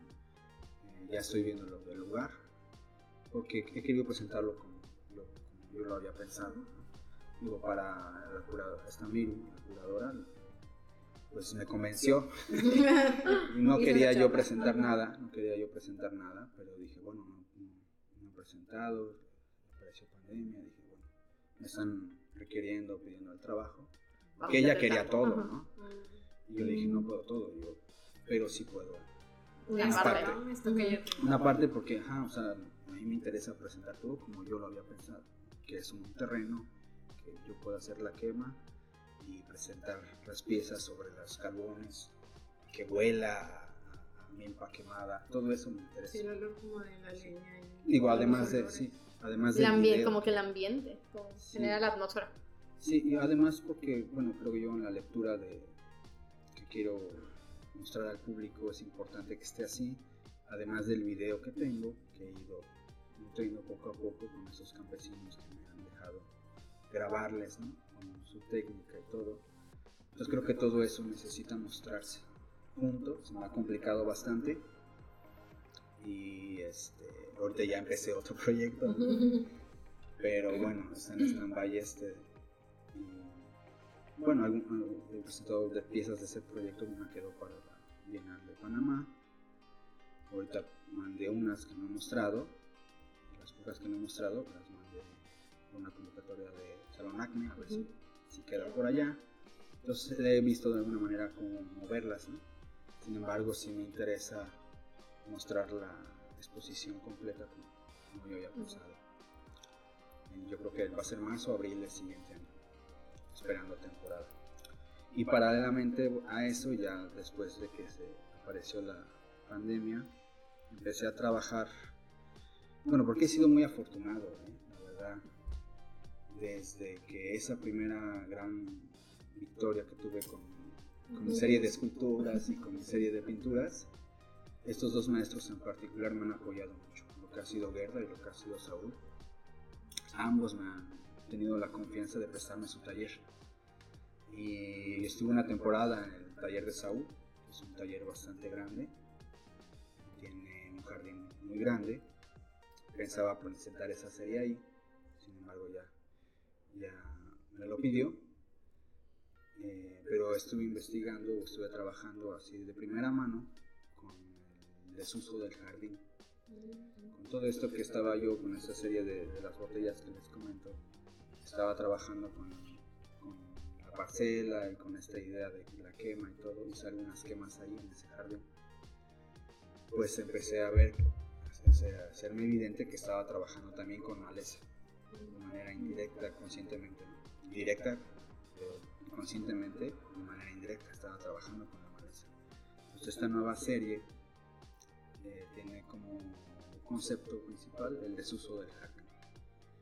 Como hay muchas casas o muchas eh, áreas que no tienen árboles, sobre todo aquí en el centro de la ciudad, pero digamos en toda la en toda la ciudad hay partes que no tienen árboles, que no tienen, este, faltan sombras. Entonces yo lo que me di cuenta ahí en el jardín es que, ah, bueno, que dejé una parte sin, sin cuidar y una parte que cuidaba, ¿no? Entonces esta parte que dejé sin cuidar eh, se volvió llena de maleza y me interesó empezar a sacar una serie de videos de cómo es que llega el gato ahí, casa, llegan. Primero principalmente las aves, se vuelve como un gran pues, campo para visibilizar varias especies de aves. Entonces empecé a sacar registros de las aves. Y después eh, vi que también llegaba el gato, también llegaba el toloco. Y investigando más, investigando más, contemplando, estaba el tiempo para eso, contemplar a todas horas, desde las 4 de la mañana hasta las 11 de la noche, Sale horas. así algo, una túnica negra en el monte. Este, pues me di cuenta que los insectos, pues aparece obvio, pero los insectos son como el primer eh, elemento para que haya toda esta biodiversidad en un área de, bueno, eso está bastante grande, pero en un área de, digamos, 16 metros cuadrados puede haber esa pequeña biodiversidad. a mí me gustaba porque llegaban muchas aves, me puse a dibujar aves, había mucho verde, eh, y todo eso mi soledad me fue tranquilizando bastante. Me ayudó mucho a también resolver problemas emocionales que tenía todavía. Eh, con el tiempo me di cuenta que los insectos estaban ahí porque la maleza estaba ahí. O sea, era algo tan evidente, pero no lo había yo reflexionado a esa profundidad. Entonces dije, ah, entonces el desuso del jardín, que mucha gente tiene su jardín en desuso, la verdad. Cuesta mucho mantener un jardín bien podadito cuidadito. Pero el desuso del jardín también tiene un, un uso, una prioridad. ¿Y la prioridad cuál es? Bueno, que te da insectos, los insectos te pueden dar aves. Puedes ver aves, puedes ser feliz viendo aves. Pero también es una, un pro para las, las, las especies porque no tienen sombra, no hay árboles, los, los, pocos árboles que hay en la ciudad están saturados de aves, Sí. ¿no? se están peleando por lugares. ¿no? Los parques. Entonces eh, me di cuenta que una vez hasta llegó ahí patos, que, aves Ah. silvestres que vienen de pasada. nada Sí. más. Dije, bueno, ¿cómo un jardín en desuso se puede volver parte de eso? no? Obviamente ese jardín estaba grande, tenía 60 metros de largo por 15, 18 de, de ancho, muy grande, pero poniendo atención a, a las zonas de la ciudad, hay triangulitos, hay pequeñas partes que no se mantienen, eh, o en tu casa, ¿no? Un, un pequeño jardín de 2x2, Sí. 3x3, se puede volver un, digamos, capacitor de, de este micro ciclo de especies, ¿no? Sí. Eh, ¿Cómo lo puedo hacer? Bueno, aparte de eso, pues, bueno, voy a hacer una escultura pensada para maleza. Entonces ahorita estoy en una serie de esculturas, aprovechando el desuso del jardín, aprovechando de las cualidades que tiene la maleza, que también tiene otras, igual medicinales. Este, cómo puedes, digamos, apropiarte de ese desuso del jardín, usarlo de otra forma, para que sirva de un, como puntos de microabasto para las especies. Entonces tienes que garantizar que haya insectos, que haya un poco de agua y que haya sombra. Entonces la escultura principalmente entra a eso, a dar sombra. Son esculturas que, pensándolas ya para eso, son muy porosas para que la vegetación rápido se les trepe, eh, se vuelvan como refugios de, pues, de cojotillos, de abejas, de hormigas, de cualquier tipo de insecto para que la- el ave también baje en un mismo lugar de 4x4 tenga sombra, tenga alimento, tenga agua, tenga un refugio temporal. ¿no? Es la idea. Eh, fueron pensadas principalmente para eso y ya posteriormente fui agregando otras especies eh, ovíparas, mamíferas, como el gato, ¿no? Me di cuenta que también el gato llega ahí a casa porque llega el ave, ¿no? Sí. Nada más que el gato llega más temprano, ¿eh? Sí, sí, o sea, el gato justo llega en la noche. He notado a unos que llegan. Mi gata a las 5 de la mañana. Sí, hay gatos que llegan la noche anterior y se quedan a esperar a que baje el ave a la primera hora de la luz del sol, a las 5 de la mañana, para cazarlo en la maleza. Entonces, todo eso podría ser muy obvio, pero no lo, no, no lo, no lo vemos fascinante hasta que sucede en tu jardín. Hasta Sí. que te da esa pues, visibilidad, ¿no? Esa contemplación. Bueno, no solo es maleza, ¿no? Que mayormente dices, ah, pues, hasta me causa estrés pinche jardín, que no lo entendido.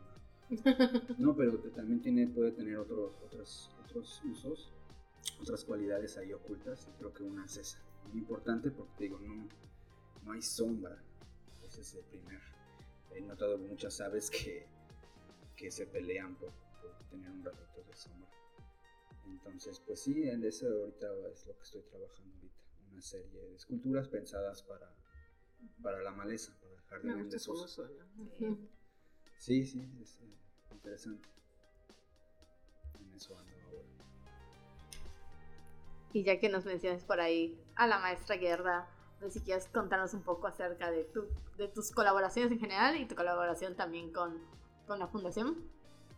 Bueno, yo, este, en particular, eh, la maestra me invita a trabajar con ella, ahí a la fundación, en el 2011, si no me equivoco. Yo entré en el 2009 a la escuela, ahí la conocí obviamente en el taller de introducción. Ya en el 2010, este, tomando mi primer taller con escultura, ya mi primer taller, eh, trabajé mi primera serie ahí. Y pues yo creo que le gustó mucho mi trabajo, mi actitud de trabajar. Y inmediatamente me invitó a trabajar en su taller fundación. Me dijo, pues vente los sábados para acá, ¿no? Eh, Cosa que pues, agradezco mucho porque he aprendido más técnicas todavía ahí. Hice mi servicio social en la fundación en ese momento me tocó lijar unas piezas de ella de acero inoxidable. Unas super a mano, ¿no? Entonces, Porque no quería huella de la máquina. Muy- vaya, por las características de las piezas que eran muy orgánicas, muy redondas, eh, cualquier roce de la máquina era muy evidente. Pues quería que se lijara a mano. Entonces ahí yo estuve ahí, pasé así la mayor parte de mi servicio social. Y fue muy divertido porque paralelamente mis colegas pues siempre fueron Eugenio, Encarnación, y Elizabeth Bujeve, una escultora muy buena, tienen una actitud productiva también muy elevada, o sea, producen mucho. Elizabeth sobre todo era una- pues un gran ejemplo para mí, siempre me mantuvo eh, con actitud productiva, positiva en el taller. Y fue como, la, primera que me aceptó, que no se mantenía algo celoso. Ya después, sí, sí, ya ni modo, se va a quedar. nadie lo sabe. Ya después nos fuimos, este, pues haciendo más o menos. Pero al principio sí, se notaba su Fue difícil. Fue algo difícil de compartir. fue algo difícil. Cambios extraños. Ya después nos hicimos muy buenos amigos. Pero sí, la primera que. Elizabeth también, ¿eh? Pero ella fue la primera que. que, este, que me, me dio la bienvenida. ya se dejó de celos, se dejó de esas cosas. Al contrario, ¿no? Vio que, vio que podíamos trabajar bien juntos. Hicimos muy buena mancuerna entre ambos para trabajos posteriores. Pero sí, mis dos grandes amigos productivos, ahí los conocí. Y este. Pues mi colaboración con la fundación, más que nada, hoy en día, eh, tiene que ver con, con eh, ayudar en proyectos de la maestra. Ella me presta el espacio, porque vaya, yo soy residente, pero vaya, por la confianza que me tiene, por ya la trayectoria que llevamos juntos trabajando juntos, que me conoce trabajando junto a ella casi casi, este, pues sabe que soy un creador lento, me llevo mucho mi tiempo para producir, pero sabe que produzco bien, produzco obra de calidad, de alta calidad, y pues me da el tiempo definido. Entonces he estado siempre como de manera intermitente en la fundación. Estoy un año, luego me voy, otro año, estoy por fuera, luego regreso otro año y así.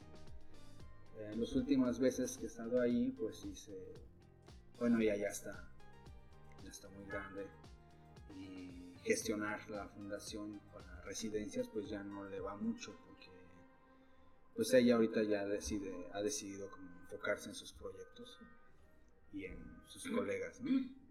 Entonces, este, como yo fui uno de los pocos que logró entrar en esa confianza con ella, pues sí, me deja el taller. Me dice, pues ella casi no me tiene que decir nada, ¿no? Nada, nos acerca de repente, ¿cómo vas?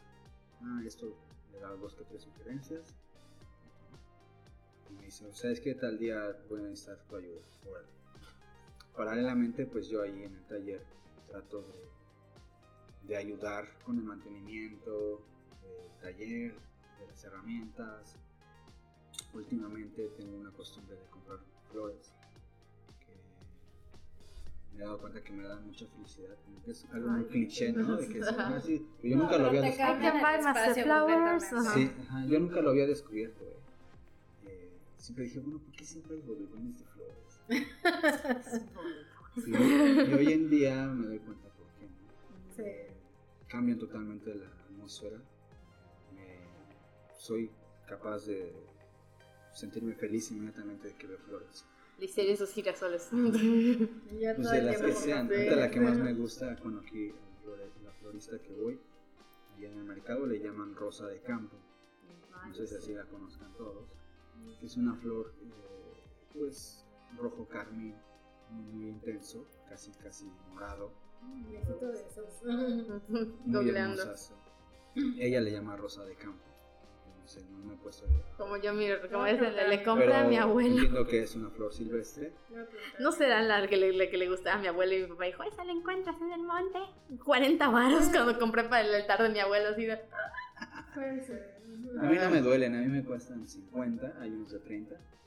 Pero me gusta porque me duran dos semanas. Y todas esas, bueno, yo te digo, esta última vez en el taller acostumbro llevar flores. Hago limpieza, siempre todos los lunes eh, llego al taller, voy a limpiar el área de la maestra, el área en común de todos, eh, los baños, toda la limpieza. me interesa como que empezar la semana así clean, ¿no? Y entre esos, la cerecita del pastel es las flores, ¿no? Además de que hay una mesa ahí de herrería que me gusta mucho, que a Keno, no, le gusta, está horrible, pero a mí me fascina mucho porque es una herrería muy simple, tiene un vidrio así muy muy simple, es un vidrio templado, circular, de dos sillas, nada más. Y me gusta mucho justo por eso, que eh, pones un florero en medio de esa mesa y todo cambia, todo el área. Entonces, pues últimamente compré una cinta sushi hace dos semanas y todavía eh, ayer que fui al taller aguantaron, aguantaron ¿no? La mayoría, algunas ya las compré y las, las voy podando. Si las cambias y les pones agua fría, no. Ah, mira. Ahí están trucos, tips aquí. Que les pongo, o sea, las limpio, les pongo poca agua y este, trato de que sea un, un ramo abundante. Y pues eso como que a la par de que a mí me da felicidad, he notado que agrega también de la felicidad ah, a, los que llegan ahí al taller, las visitas, ¿no? Eh, es como un detalle que, que, te digo, que hay mucho en el cliché de que, ah, sí, pero cuando ya lo empiezas realmente a aplicar, de dedicarle emoción a eso, a limpiar las flores, que vienen sucias, tienes que quitar las hojas verdes para que el agua no se eche a perder. Claro, y es otra cosa. Entonces, entonces le dedico tiempo a todo eso lunes ya en lo mío, el lunes empiezo a trabajar como a las 12 Llego a las 7, 8 de la mañana. Pero ya toda la semana se mantiene clean. Eh, limpio dos veces más a la semana las áreas en común. Pero digamos, el día fuerte de limpieza es el lunes. Porque pues también sé que Gerda también le gusta trabajar así aprendido de ella y, ahora pues esos consejos que ella me ha dado los aplico y me han funcionado mucho. De grado de que también ya esas partes de ella también las tengo. Esa metodología, ¿no? Sí, mi área de trabajo tiene que estar limpia, cada día que me voy la limpio, no dejo nada fuera de lugar. Requiere tiempo, requiere, pero, pero me gusta llegar al siguiente día y que todo esté en orden. Eh, eso es primordial, porque sí te da otra, otra visibilidad de, del estar en el espacio. También le da otra visibilidad a la arquitectura. O sea, cuando ves todo el espacio arquitectónico sin hojas, donde no deben de ir hojas, con los pisos como deben de estar, con la luz de la mañana y todo, la arquitectura resalta otra vez. Aparte de que ella ahí en la fundación tiene un jardín muy hermoso, muy verde, muy frondoso, tiene muchas especies de plantas y árboles. Eh, entonces ese contraste inmediato que hay entre el jardín y el taller, cuando lo mantienes en orden, te digo, cuando resalta la arquitectura es maravilloso, me encanta. Me encanta tener el área de trabajo y un jardín súper hermoso, así a dos metros. Las ardillas juguetean por ahí, las aves se escuchan. Qué bonito. Eh, es muy, muy apasionante poder trabajar con esa energía. Porque no te. Vaya, no te distraes, ¿no? En que, ay, tengo que limpiar, ay, mis cosas todas tiradas por allá, mi ropa, ¿no? Digo, porque también he pasado, Sí, ¿no? distrae mucho. Sí, de hecho cuando me- mi maestro me prestó su taller un tiempo, pues sí fue mucho de que ahí como el jardín era muy grande, mantuve, te digo, solo la mitad limpia y la otra mitad la mantuve así, porque era parte de la observación, pero sí porque es, es- abrumador el trabajo que requiere un jardín Sí. el desgaste que hay detrás de todo eso. Entonces acá en la fundación pues un poco le ayudo a verla con esas cosas también.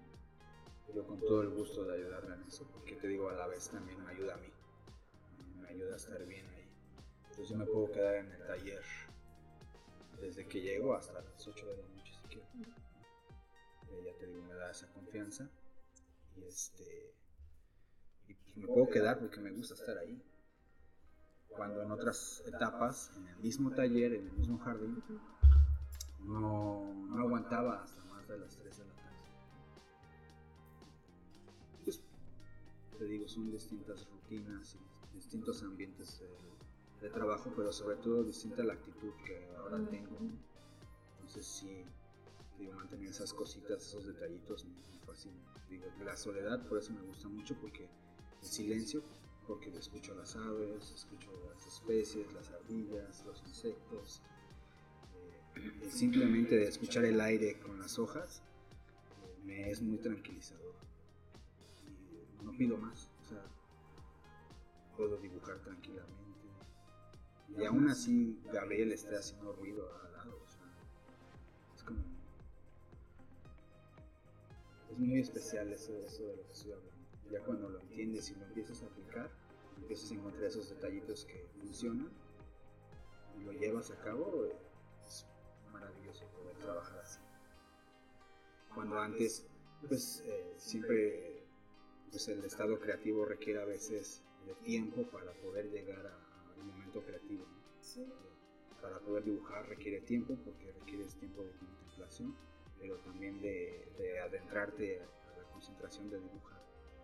Entonces, cuando hay un ruidaral o cuando vives en el centro, o cuando muchos distractores alrededor. visuales o así, que, que no has este, limpiado tu habitación, que tienes el estrés, ay, no lavado o así, no dibujas nada. Hay muchos distractores. Ajá. Entonces tienes que re- reducir todos esos distractores, sobre todo en tu taller, en tu área de trabajo, porque rápido vas a poder llegar a tus momentos de creatividad. Más rápido, más rápido, más rápido. Y van a ser más extensos. Entonces eso, un creador o una creadora le ayuda mucho. Eh, paralelamente a eso, pues creo que digo, son los ta- ayudo a Gerda en sus, en sus proyectos y eh, además, bueno, hace dos años estuvimos haciendo una- un proyecto en, en grupo, no más que un proyecto, pues una iniciativa de salir al estado a, a conocer los municipios, conocer la gente, costumbres y ver que, cómo que trabajar con. Yo empecé para eso, bueno, digo dos años ya, pero ya son más, la pandemia nos cambió todo. Sí. Pero paralelamente fue que empecé a poner atención en las quemas agrícolas, que puede, bueno, además del calentamiento global, que es un, un tema de la actualidad muy fuerte, y por lo cual esta técnica pues está muy mal vista, eh, quise un poco más este, investigar a fondo y pues con la investigación que he estado haciendo resulta que esta técnica ancestral puede ser menos contaminante que los, los productos agroindustriales. Sí. La, la- creación de esos productos. Además de que no daña el campo, esos productos dañan el campo gravísimo. Sí. Entonces, eh, pues hay que, hay que empezar a balancear. Lo que pasa es que esta técnica tiene mucho mala imagen por la, el impacto visual que genera el humo, las columnas de humo las longitudes carbonizadas. ¿no? Pero cuando empiezas a entender que Yucatán es un, es un estado donde sus, sus suelos son piedrosos, donde los mantos de tierra no te llegan a más de 80 centímetros, y eso ya estoy siendo bastante Exagerado. exagerado, generalmente son 20 centímetros, 30 centímetros de tierra de profundidad, pues empiezas a entender que la planta requiere eh, nutrientes. Sí. Y algo que encontraron los mayas que habitaron acá fue que esos podrían incorporar esos nutrientes a partir de la carbonización de la tierra. Y por eso es que empezaron a hacer esta técnica. Entonces ellos tenían que garantizar eh, la comida para su población, digamos, tenían que garantizar una serie de parcelas productivas para poder este, seguir alimentándose. Entonces, yo creo que sí, por ejemplo, fueron culturas que primero se alimentaron de la pesca, porque es lo que más cerca Está está, más cerca. pero que en temporadas requerían también de la tierra. Entonces tuvieron que, que aprender a trabajar la tierra de aquí y aprender este tipo de técnicas. A mí me resultó, bueno, investigarlas y todo me resultó muy interesante porque, pues sí, a primera vista yo critiqué, por ejemplo, mucho esa técnica y ya investigando por qué lo hacían los campesinos, hablando con ellos y todo, además de ver otros productos, otras técnicas, pues resulta que es una técnica menos contaminante que técnicas modernas. Sí.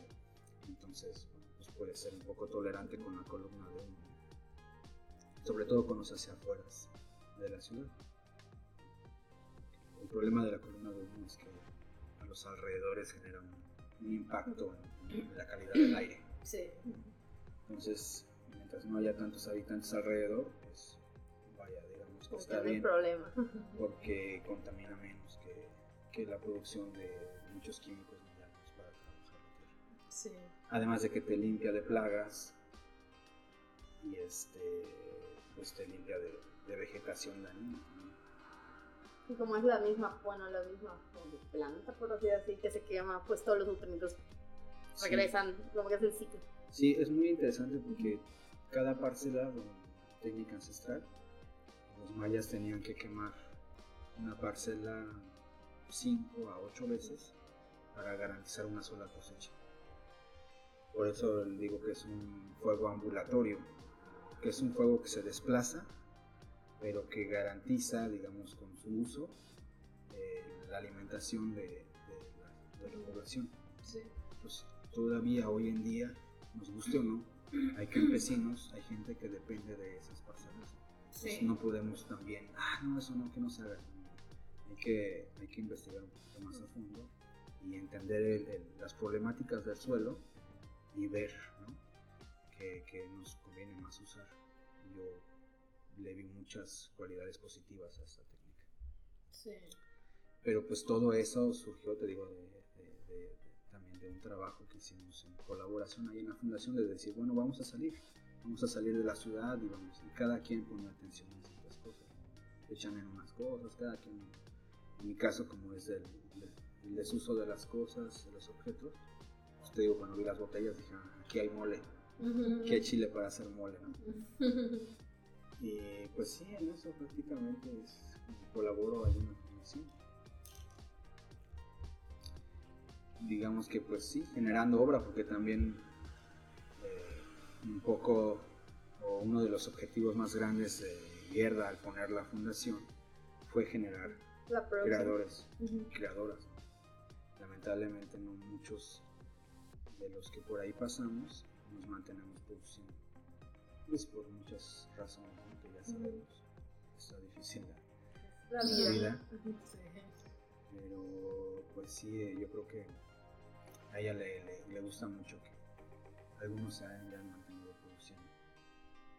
Entonces, creo que producir es una de las principales este, pues aportaciones que, que el uso del taller, porque también las cosas no, si no las usas se echan a perder. Sí. El horno si no lo usas se echa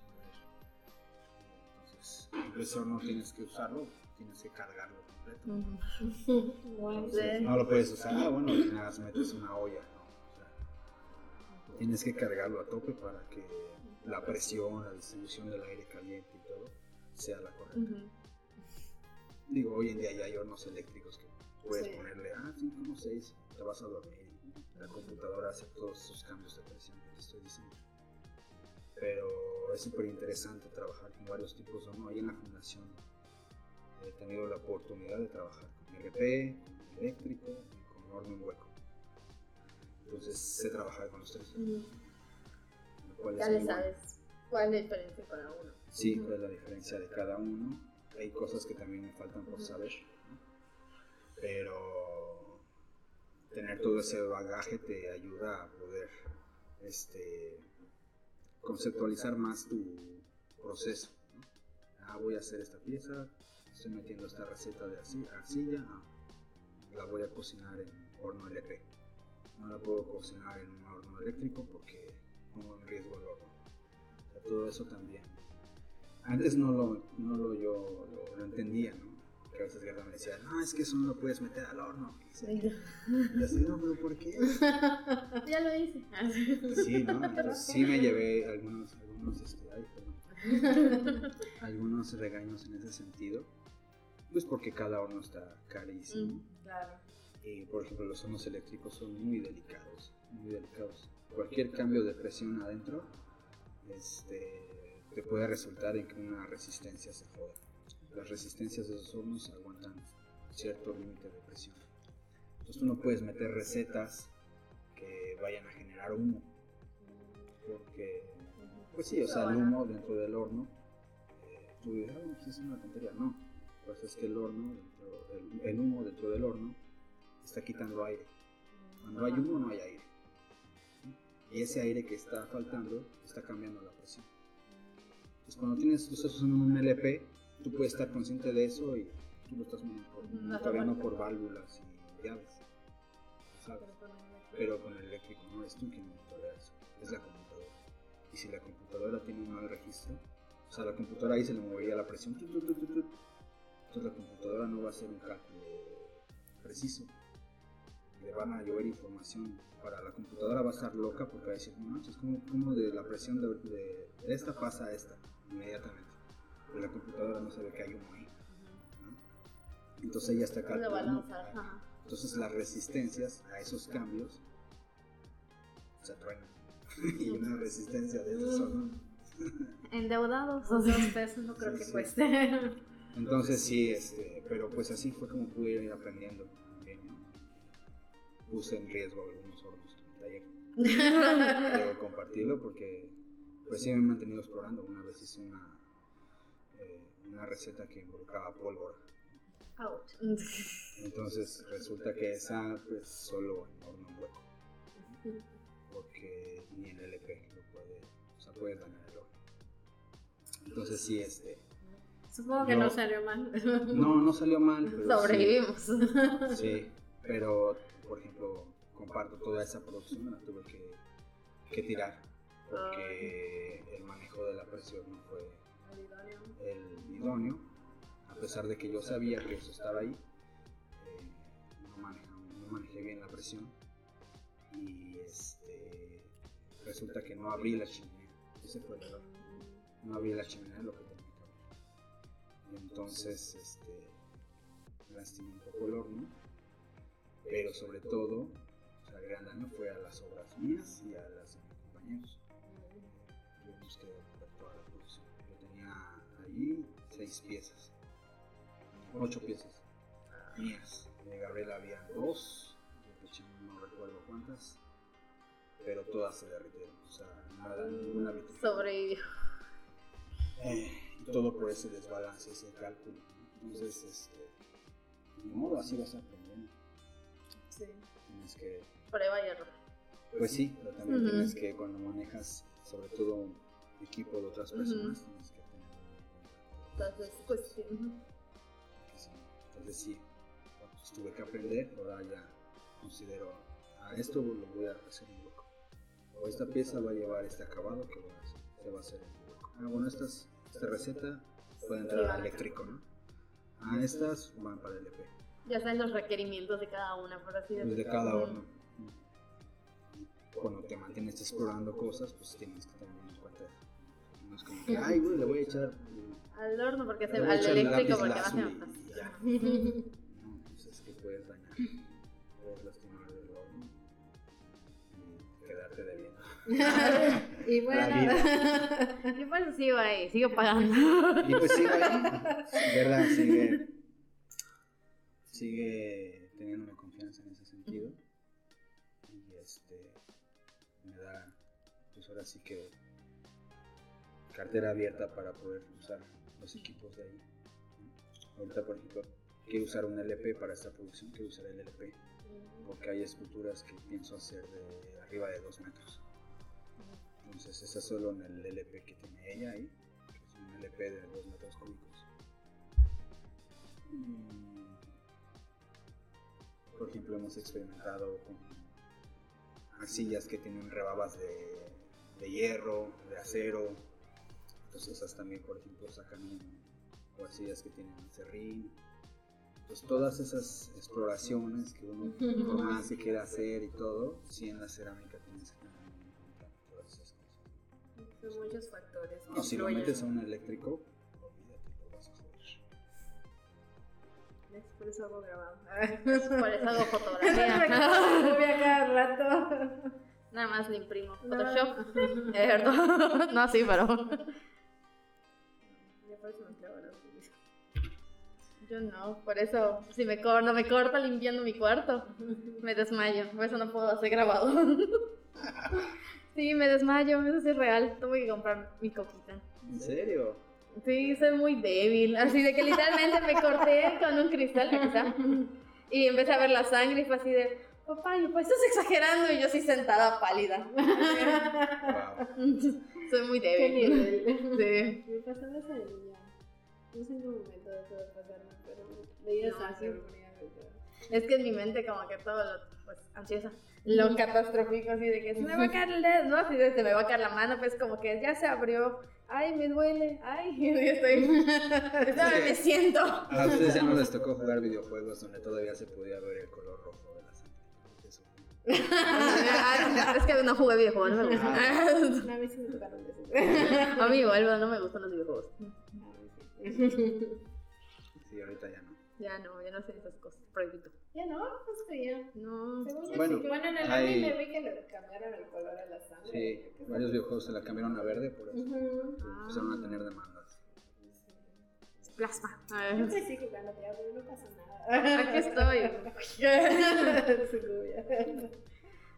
Para ir cerrando con las preguntas, ¿cuáles son tus proyectos actuales? Bueno, ya lo mencionaste un poco, pero Ujú. tienes además otros proyectos actuales, bueno, futuros a desarrollarse. Tengo ahí unas maquetaciones de algunos proyectos que no, no son tan a futuro, que ya he venido trabajando de muy de pasadita los últimos años, pero que no he logrado concretar, no me, no me ha llamado tanto la atención meterme. Hay uno, por ejemplo, bueno, no, no, es, no lo he sabido vincular con mi línea de trabajo. Pensado, estoy trabajando para cerámica, pero para, para piscina. Son piezas que de alguna manera trato que sean sonoras y que estén pensadas para piscina, porque bueno, por el control del agua, pero también por que tengan ci- cierto grado de sonoridad con las personas o el número de personas que se metan. Pues, aprovechando solo el oleaje de la- del agua, como golpetea con el interior de la, De la pieza. de la escultura, cómo sale el aire.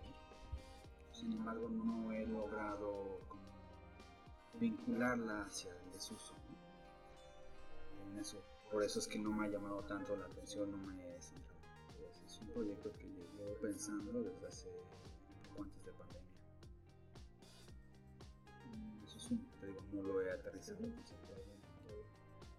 Sin embargo, sí lo he he pensado formalmente en cómo serían mis piezas. Creo que es un proyecto futuro porque en algún momento sé que lo Y no va a salir. Ajá, en algún momento va a salir. Entonces, ahí está.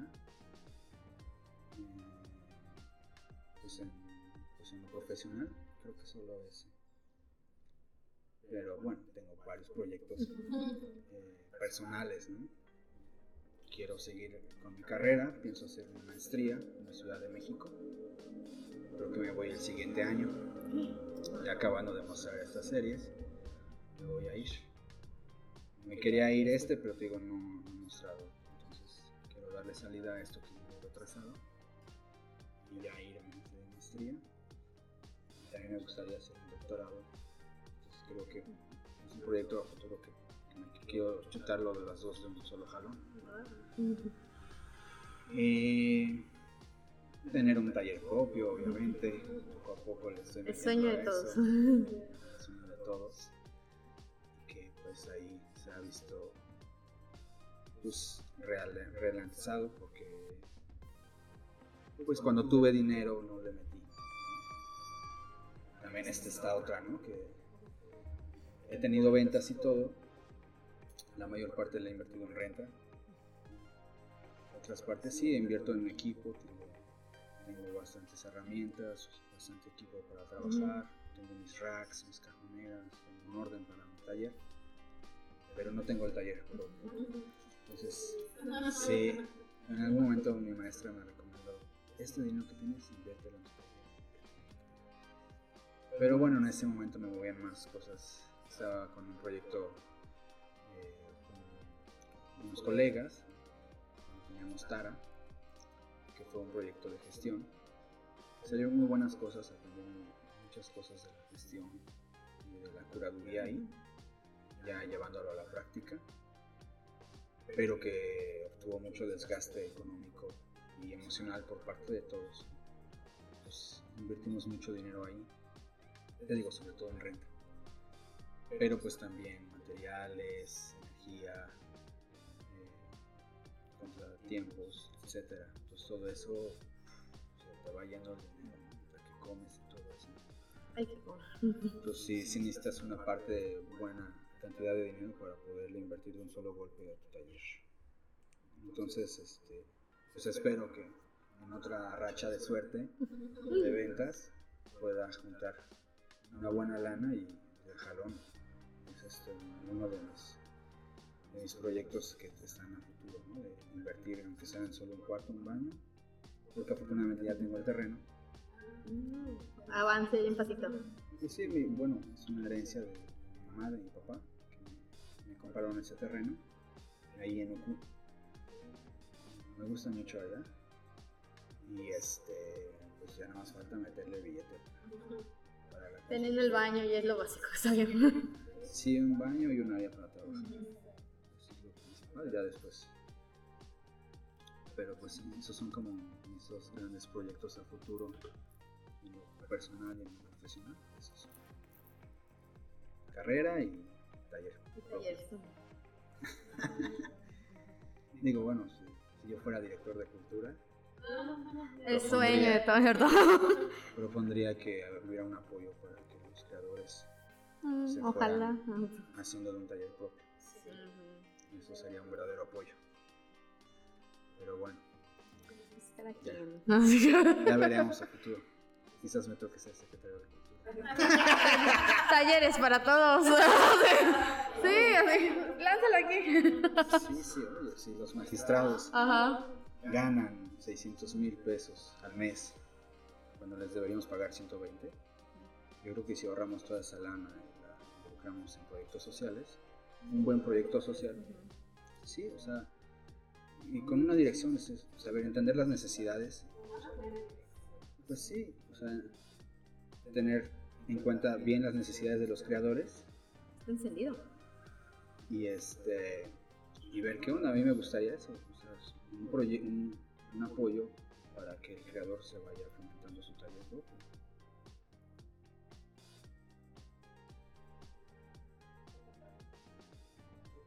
Por eso está en pausa. Ah. Es que como vi que hiciste esto hace rato, Ahorita. me digo, por eso dije, "Mm, creo que está en pausa el suyo. que es touch, ten cuidado con los touch. Sí, pero igual el tuyo lo estoy viendo, pero el tuyo es tu marca verde, entonces Sí, el sí está encendido. El sí Pero como a ella se le pasó a Kerry y vi que hizo esto, dije, "Mm, no se le habrá puesto en pausa. Pero ya está. Sí. Continúa, sigue, sigue cómo vamos a, a dominar el Claro, mundo. mucho de todo. No, no, dominar no. Bueno, con talleres. Gestionar. Gestiona. Qué bonita es la gestión. Sí, muy abrumadora, diría. Ah, sí, es pero muy bonita. Sí, no, yo cuando tuve ese proyecto de, de Tara con, con Pablo Tut, con, con Miranda, con Talia Monroy, este, aprendí mucho de la gestión. Sin embargo, me di cuenta también que no era lo mío. O sea, no, no, yo sí soy creador. La gestión requiere de mucho temper- temperamento para lidiar con la gente, con cualquier circunstancia que se presente en ese sentido. ¿no? Y, y bueno, yo soy una persona que le gusta la soledad y, y pues le escaseo en esos, en esos lados. ¿no? Te la Sí. debo. Sí, sí, yo ya dije, no, bueno, qué padre, ya aprendí la gestión de manera directa, pero ya también aprendí que no es para.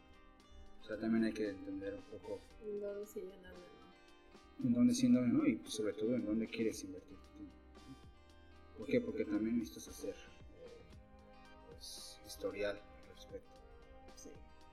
Ahorita ya, por ejemplo, hay apoyos del gobierno municipal para proyectos de gestión, de curaduría, que no te piden como requisito tener 5 años.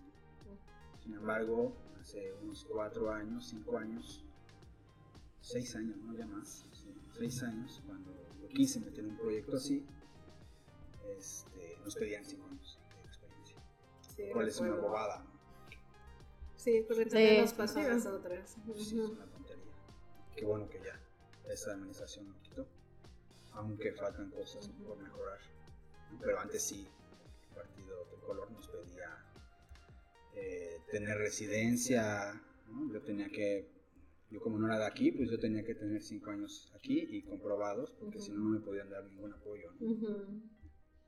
Y entre eso te digo varias cosas que te digo le falta realmente a los que son servidores públicos entender de la sociedad esos problemas para ver realmente pues Sí. De proponer entrada tendrían que ahondar más en conocer a los Pues sí. artistas. pues sí pero no les interesa la No. mayoría no les interesa compartir pues ni modo esperemos algún día yo sea Tengamos fe. secretario de cultura Les regalo un taller. Toma. Guarda este audio. Ahora este audio para el futuro. sí sí eh, Le toca la puerta, acuérdate. sí, sí, ¿Te sí. acuerdas cuando fuiste al podcast? Ahora quiero un taller. Pues sí es No, necesario sí. Es que sí hace falta. Creo que políticos involucrados con la ciudadanía, que realmente se den cuenta que su trabajo es trabajar para la ciudadanía y no que la ciudadanía trabaje para ellos. Claro, exacto. Esa es la gran diferencia. Sí. Saludos a ustedes, ya saben quién. sí. Sí. Digo, a mí una vez tuve una ocasión, una exposición. Ah. Qué padre, qué padre. Ah, del luego. Ya les di el recorrido.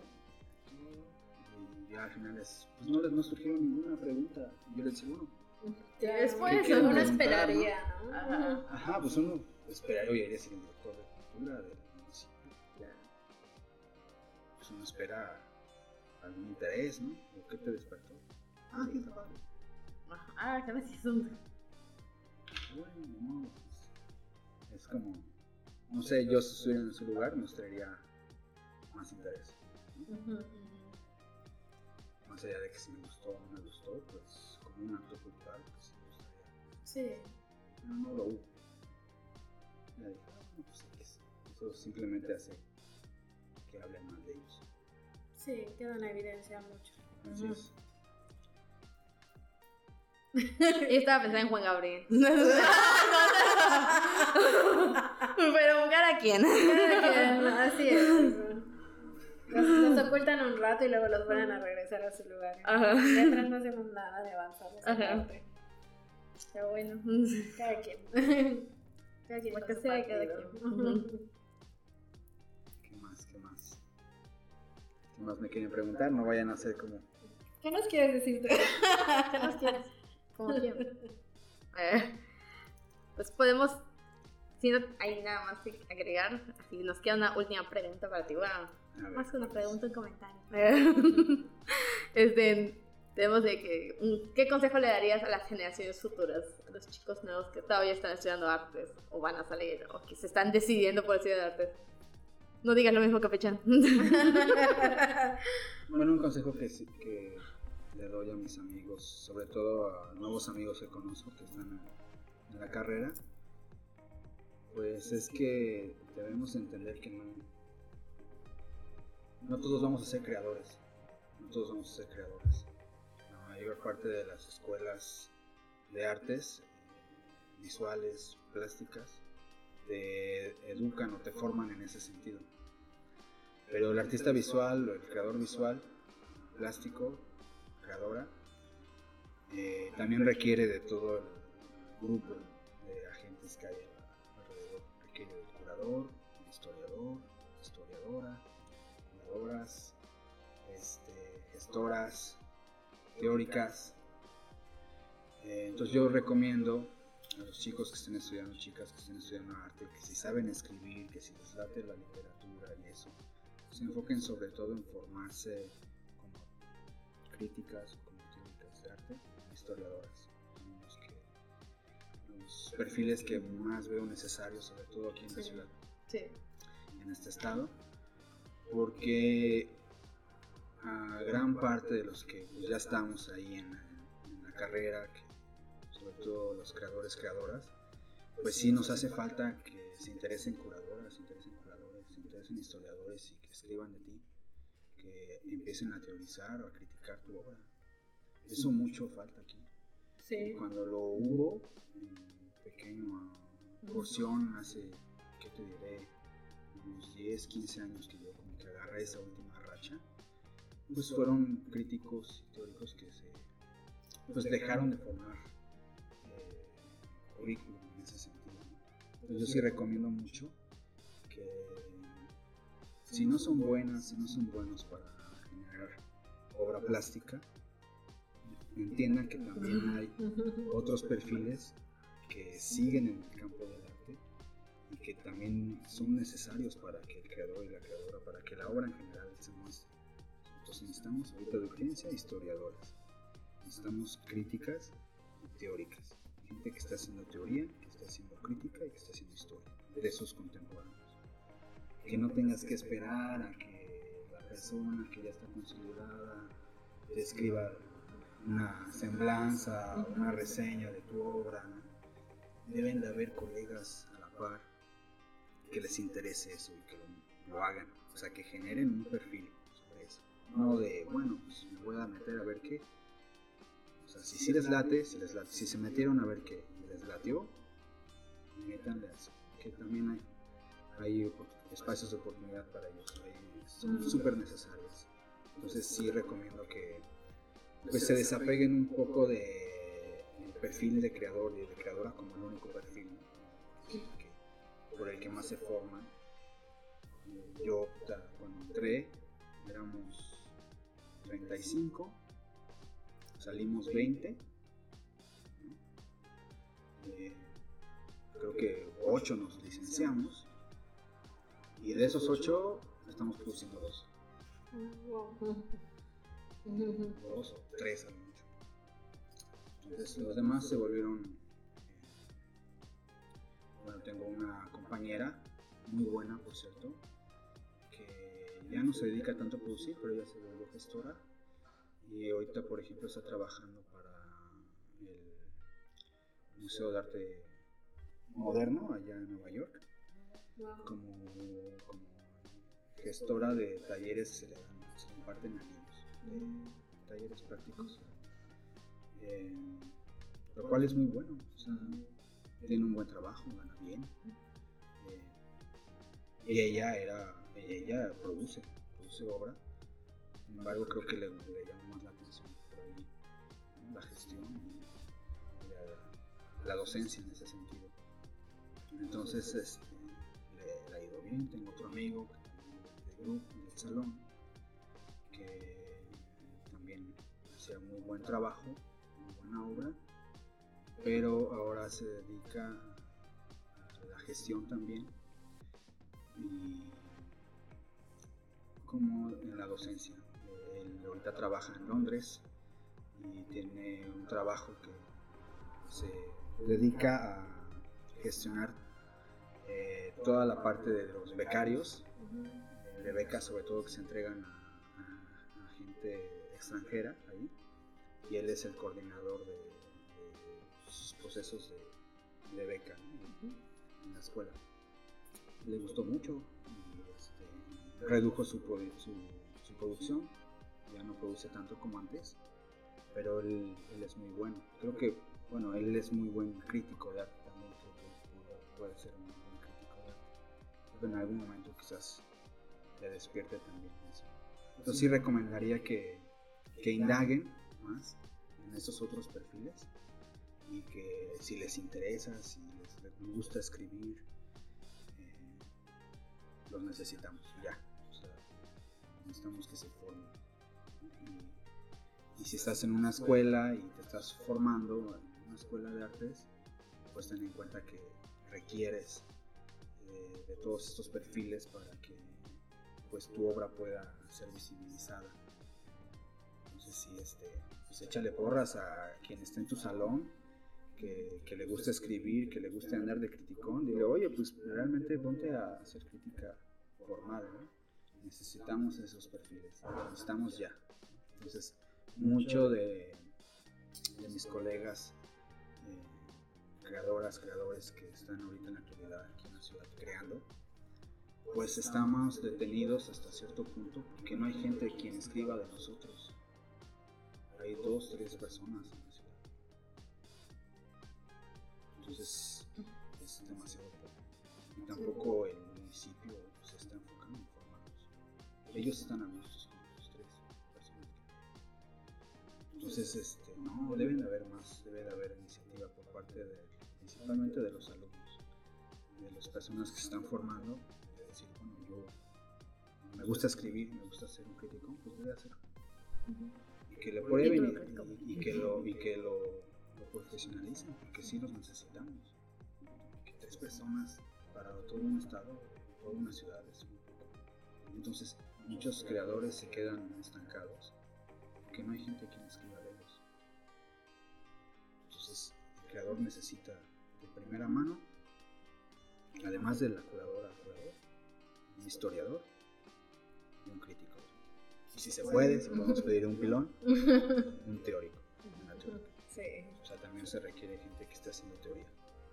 Sobre todo por estos creadores o creadoras que están haciendo nuevos experimentos, nuevas obras, le llama arte actual, ¿no?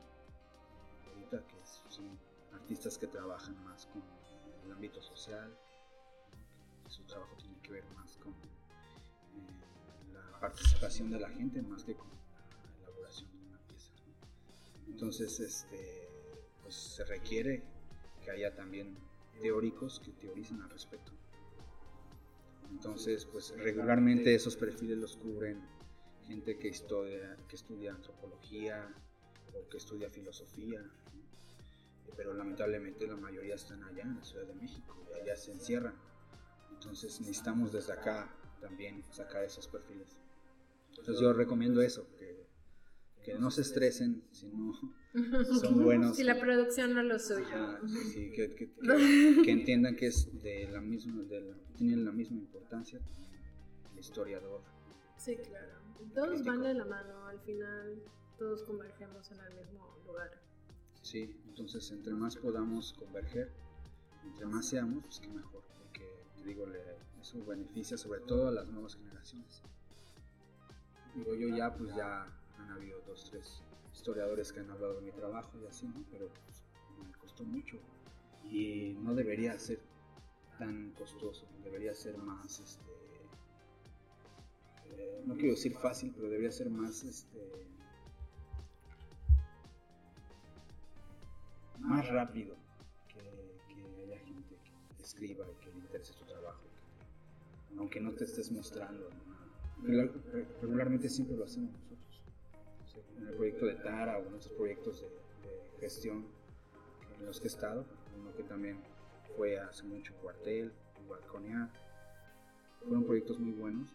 Nosotros mismos hacíamos las nosotros mismos hacíamos nuestras hojas de salga y tuvimos que aprender de todos estos eh, campos paralelos para poder mostrar nuestro trabajo.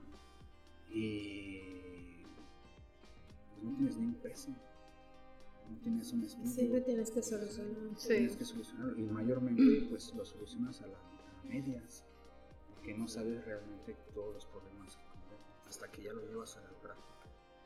Generalmente eso termina frustrándote. Entonces sí debe de haber, digamos, una preparación anticipada desde la licenciatura, la Escuela de Artes, debe también enfocarse en materias que, que formen a, historiadores, que, formen a, críticos, críticas. Y si no la hay, pues el alumno debe exigirlas. Exacto.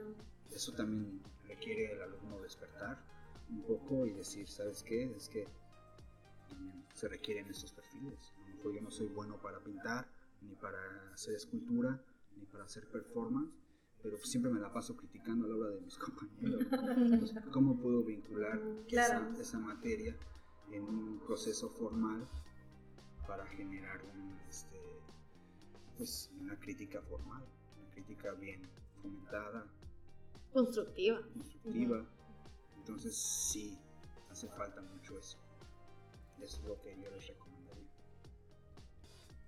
Me acaba de llegar un perrito de Vietnam así de, ay, de, de cuando estaba en Wadi, es el de, porque yo estuve en la parte, yo estaba en el consejo académico de cuando se hizo el nuevo plan de estudios de Wadi y me acuerdo que yo me peleé y fue así con, con pero me iba a titular entonces me peleé con miedo entonces con Verónica Rodríguez ah, así de que, pero ¿por qué les ponen mucha teoría de digo muchas asignaturas de creación si también necesitamos tener el equilibrio con investigación, porque acaban de meter investigación al nuevo plan de estudios. Y la gestión, yo me fui con mi bandita de, ¿y por qué no les ponen gestión? Porque políticas debería ser una, una, una materia de tronco común y siempre te la avientan como de, como de optativa, pero tiene mucha información que te sirve. Así yo la tomé en verano, entonces dije, oye, tiene mucha información que te sirve para para formarte así tanto de, del INPI, de todas las legislaciones que hay a nivel ONU, a nivel Mérida. Entonces fue así como que son cosas que al menos que estés muy desado, no lo sabes, pero deberían saberlo todos, al menos un poquito, así como que sepas en qué estás parado, como que legalmente y en todo, aunque no te guste. Pero era, no, es que todo el mundo está pidiendo creación y yo...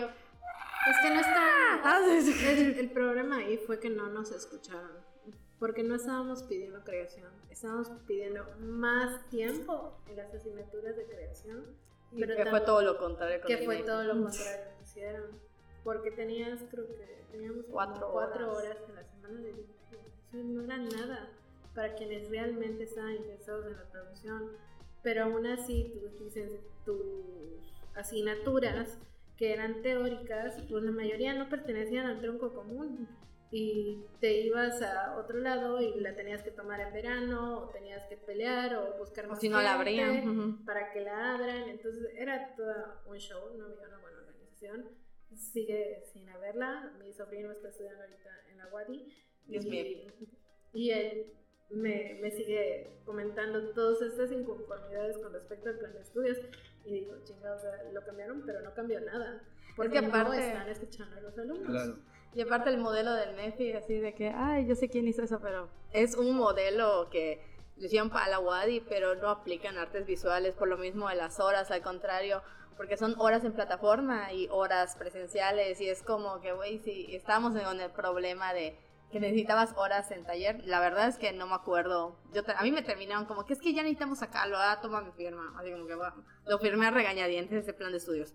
Pero no, la verdad no sé si, pues, si teníamos cuatro horas lo reducieran, lo redujeron a dos horas en, en, en taller y lo demás lo tienes que hacer en plataforma.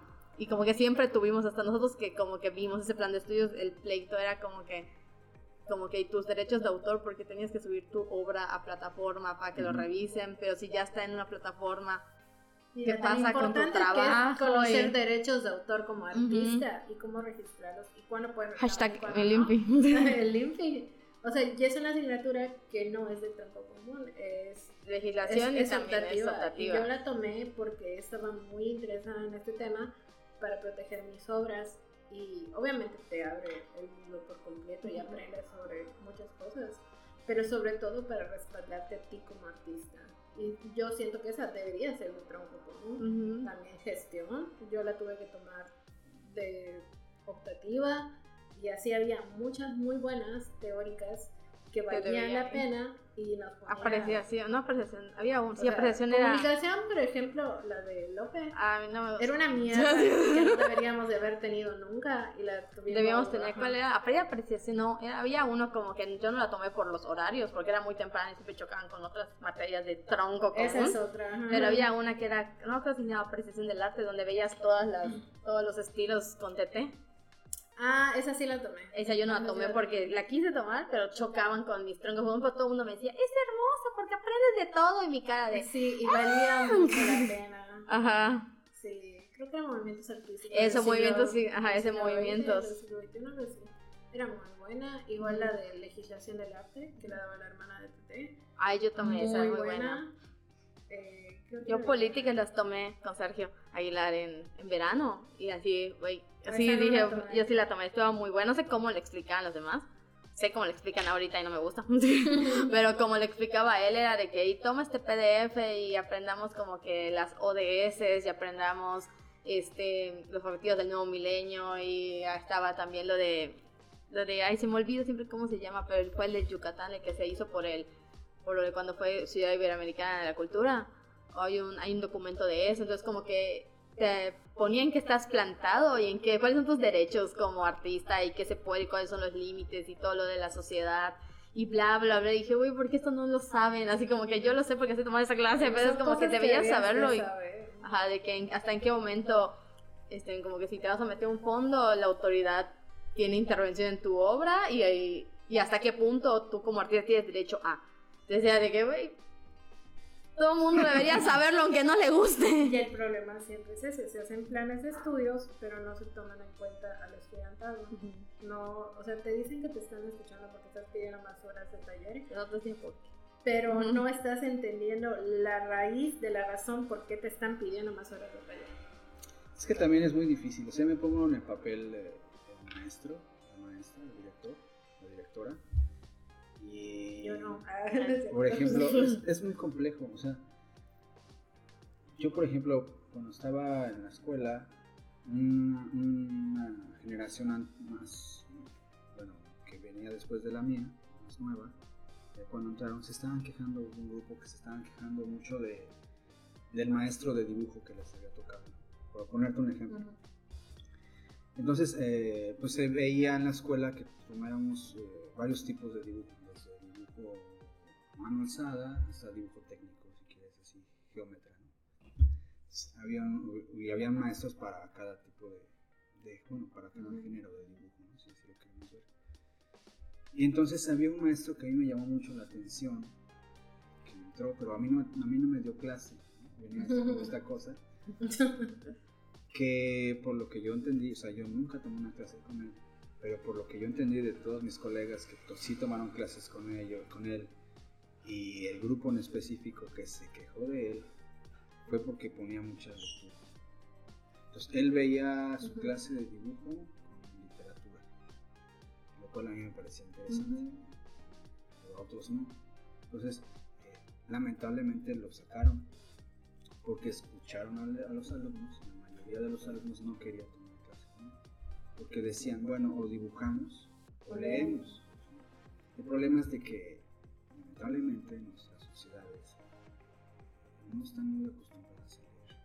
Entonces, cuando les dejaba él la lectura, la mayoría no leía. Entonces llegaban a la clase y la clase no se ejercía como, debe, como él la pensaba, porque la mayoría de los alumnos no leían. Entonces los ponía a leer ahí. Entonces también necesitamos hacer conciencia con nuestra responsabilidad como si te vas a quejar de algo, eh, que mitad de la culpa de ese algo es tuya, que no leíste y se están usando las horas para dibujar, para leer, pues está un poco de más estarse Claro. O sea, debemos de primero ser conscientes nosotros mismos de que, qué tanto nos funciona el plan de estudios, en qué, para entonces así poder aconsejar o poder hacer una petición. A mí me hubiera encantado tener ese maestro, porque digo, yo no soy un gran lector, pero sí me gusta la literatura y mucho del dibujo que hago, eh, o bueno, que hacía en ese momento en la escuela, pues era muy fantasioso. Entonces yo creo que una parte de, literatura, hubiera, digamos, ayudado a vincular eh, todos esos dibujos que no tenían sentido, que no surgían de la nada, me hubiera podido ayudar a darles un cuerpo eh, lineal, ¿no? Una línea conductiva. Eh, nunca tomé clase con él, digo, no sé, pero era una materia que me parecía muy interesante. Sin embargo, la quitaron. No solo quitaron la mesa, quitaron la, el dibujo así. Perfiles que, que, que eran dibujo particular. Me gustó que me dieran dibujos. Eh, Pues entonces, eh, o sea, ahí es la otra cara de la moneda. O sea, también eh, los alumnos debemos de ser conscientes de todas esas cosas para poder entonces este, trabajar con lo que más queremos. Entonces muchos, muchos se basan en quejas, en, en- pues, en berrinches, ¿sí? y pues siempre eso acaba mal. Yo creo que, te digo, es, estás estudiando, de verdad trata de centrarte en, qué es lo que quieres y con respecto a eso decidir. Ejemplo, yo una de las cosas que critico mucho de los planes de estudios, tanto del actual como del anterior, las escuelas de arte en general, ¿eh? no solo de la SAI o de la UADI, sino también de todo el país, es de que no están enfocadas en las materias, te digo, esas de historia del arte, eh, crítica del arte, eh, no son materias que, bueno, son materias que están en el tronco común, pero deben de rebasar el tronco común, deben de ser talleres de producción como tal Sí. un taller de crítica del arte, un taller de historia del arte, un taller de teoría del arte. Sí, Es O sea- que dos semestres, por ejemplo, no son suficientes. Y yo recuerdo que crítica del arte fue un semestre nada más. Y al final. Y al final.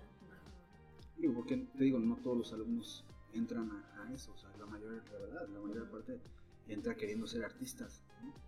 Debes de darte cuenta, si te puedes dar cuenta en el momento que estás cursando tu licenciatura, que eres bueno para algunos de otros, de estos que estoy comentando, pues te formes en eso. Y a la escuela, pues garantizar que haya un taller, aunque solo entren dos alumnos, pero debe de haber un taller que forme a críticos, que forme a historiadores, historiadoras, forme a teóricos, a teóricas. O sea, deben de haber, esas materias deben de rebasar el marco teórico, deben ser talleres de producción, que es lo que necesitamos también. Entonces, yo no veo que haya alumnos que estén exigiendo eso. Todos están exigiendo y están concentrados en la producción. Ya hay talleres de producción, hay cinco, hay seis, y están encerrados en eso.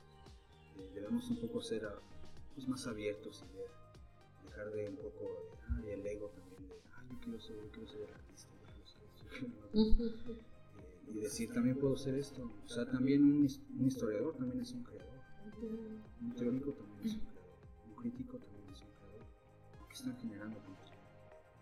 También necesitamos esas, esas creaciones, porque si no, te digo, después que todo lo tenga que resolver el artista, híjole, Eso de ser todólogo y ser artista está igual. No te deja. pues es muy desgastante. O sea, y si no logras concentrarte en una línea de producción, terminas por desgastas mucho, muchísimo. Entonces, yo- ahorita, por ejemplo, proyectos que- hay, que ponen a los artistas a curar obra. Yo digo, "Ay, otra vez". O sea, bueno, que no hemos entendido que, que requerimos de curadores que estén enfocados en eso, para que haya una buena curaduría, eh, pues exitosa, que le llegue a la gente en ese sentido, digo, bueno. Pero no, o sea, los curadores o los que están de servidores públicos ponen a, artistas a, resolver esos problemas. Y sí podemos resolverlos, porque así ha sido. Pero no tiene por qué ser siempre así. O sea, en algún momento debemos de, ya, eso lo tiene que hacer un historiador, eso lo tiene que hacer una creadora, una curadora. Un especializado. Sí, sí, o sea, yo no le veo la parte buena a que un artista o que hayan proyectos, sobre todo de, municipio, sobre todo ese tipo de proyectos, que, pueden pagarle a un curador, a una curadora, que pueden pagarle a un historiador, a un historiador, lo más poco que sea, pueden apropiarse de sus perfiles para generar un proyecto al artista. Entonces yo digo, bueno, o sea que siempre los artistas tenemos que estar resolviendo todo. Ahora, si no hay curadores, si no hay historiadores, pues hay que formarlos. O sea, ¿por qué en vez de hacer un proyecto, de mostrar obra, en cualquier espacio que quieras, el CAP, por ejemplo, ¿por qué no te pones ahí en el CAP a formar historiadores, a formar curadores? ¿Por qué no puede haber un proyecto sea, ¿por qué siempre agarran a la, a la obra plástica, a la obra visual, como un elemento de fachada? Porque es eso, porque es una fachada. O sea, es que deben dejar de hacer eso. O sea, Sí, no, claro, no, pero es sí. lo que quieren muchos Es lo que tienen que sí, mostrar, sí, es algo lo que visible. venden, Ajá. ajá. Y lo, Que ellos lo- puedan vender. ¿eh? lo comento porque la sociedad debemos darnos cuenta de eso. O sea, mucha gente ve, ah, sí, qué padre que invierten en un artista a curar obra. Pues sí, está padre, pero, Pero invita un curador. Lo mejor invita al curador a para- para hacerlo, eso le están su, su pagando al chamba. curador, a la curadora.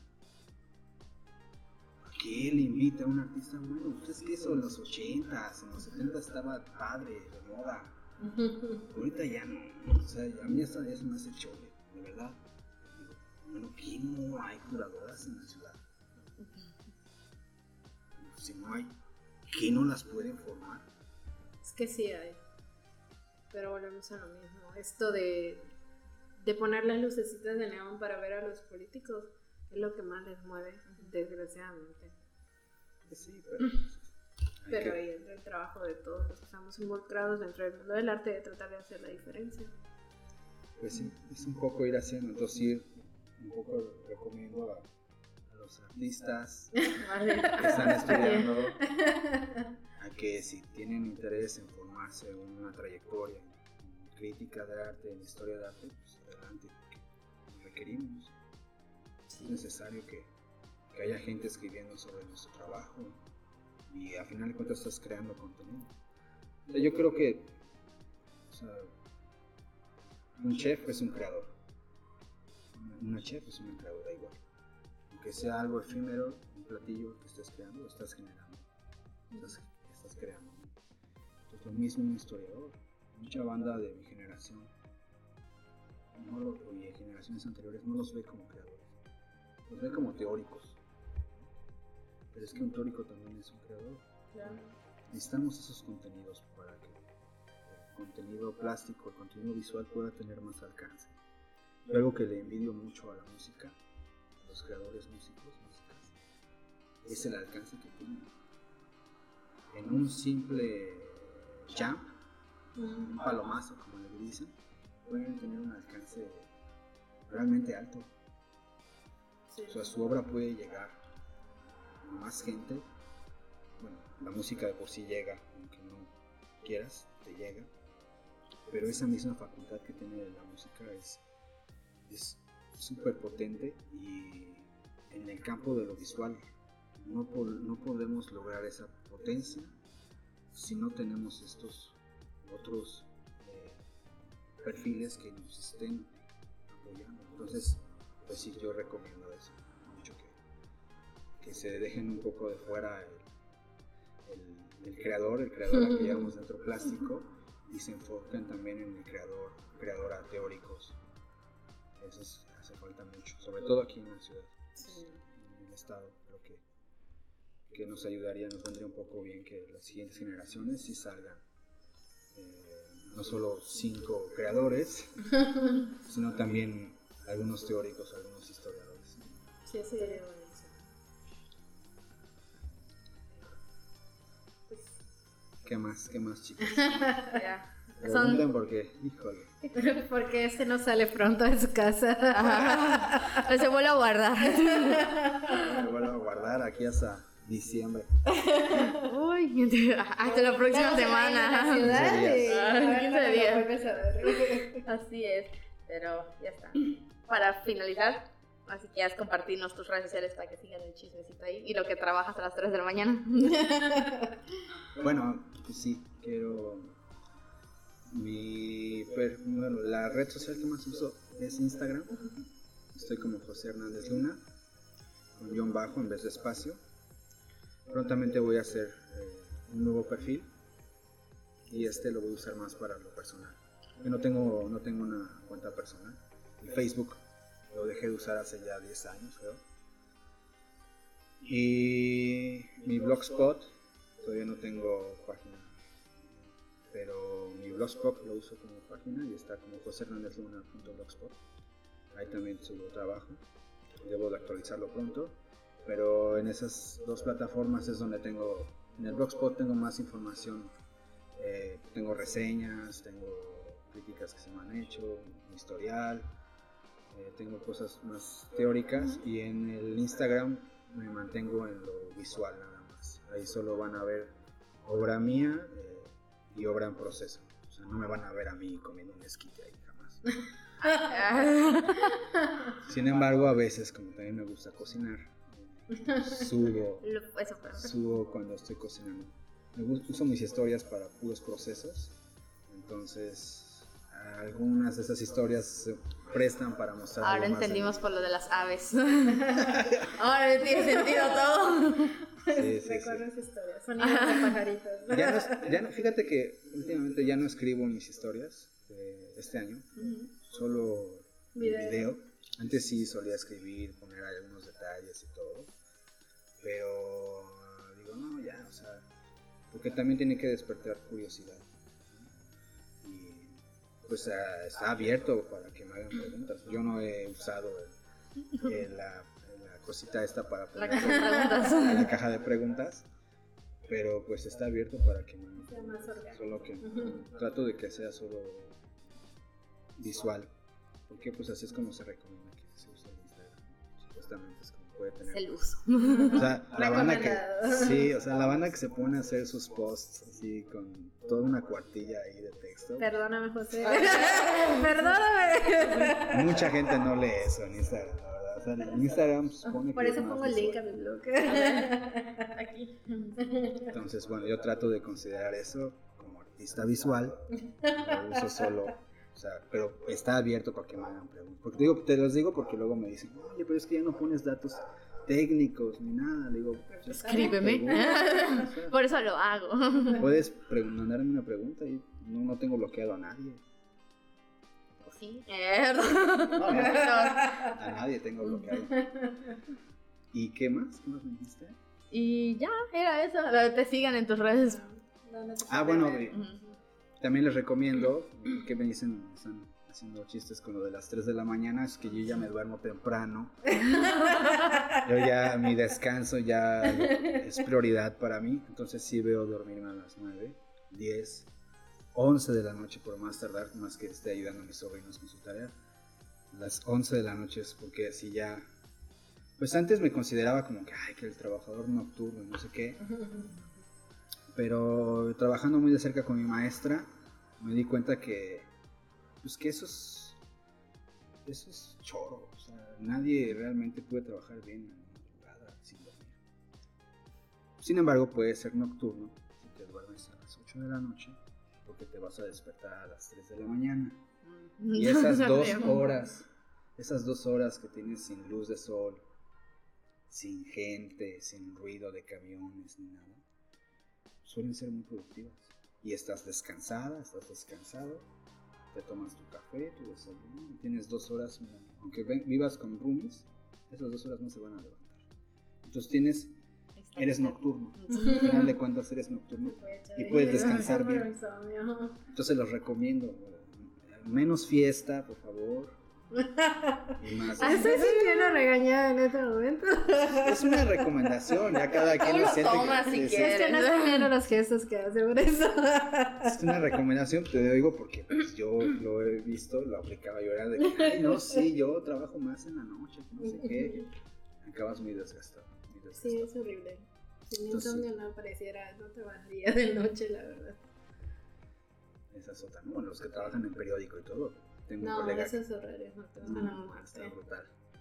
Pero bueno, si no estás en ese, pues mejor descansa. La Puedes fiesta va a haber todo, Ujú. todo el año, va a haber fiestas. Pues redúcelas y amplifica más tus tiempos de descanso. Eso es necesario. Entonces ya, esa es la, la última recomendación Fue la para este. El regaño, El regaño. día. Me sentí Este- Yo este hoy podcast. también hablando, tengo una fiesta al rato. Ay, de que no voy a, no voy a llegar. Denle mi comida a alguien más. Porque no hay nada de malo en la fiesta, mientras no sea agresivo. Pues, digo, mientras descanses. Y Consejos que no sigo. consejos, pro tips. No, está bien. Son muy consejos. Pues sí. Se puede. Digo, podría dar más, pero pues es inacabado. Esto. Te invitamos a colaborar Ay, en el blog cuando quieras, puedes escribir igual. Sí, sí. Ah, sí, Cierto. al blog. Ahí está. Lo estamos grabando así para que quede pactado. Tenemos un blog. Aquí van en los avisos parroquiales. Que pueden seguir nuestras redes. Estamos en Facebook y en YouTube como Quinto Blanco.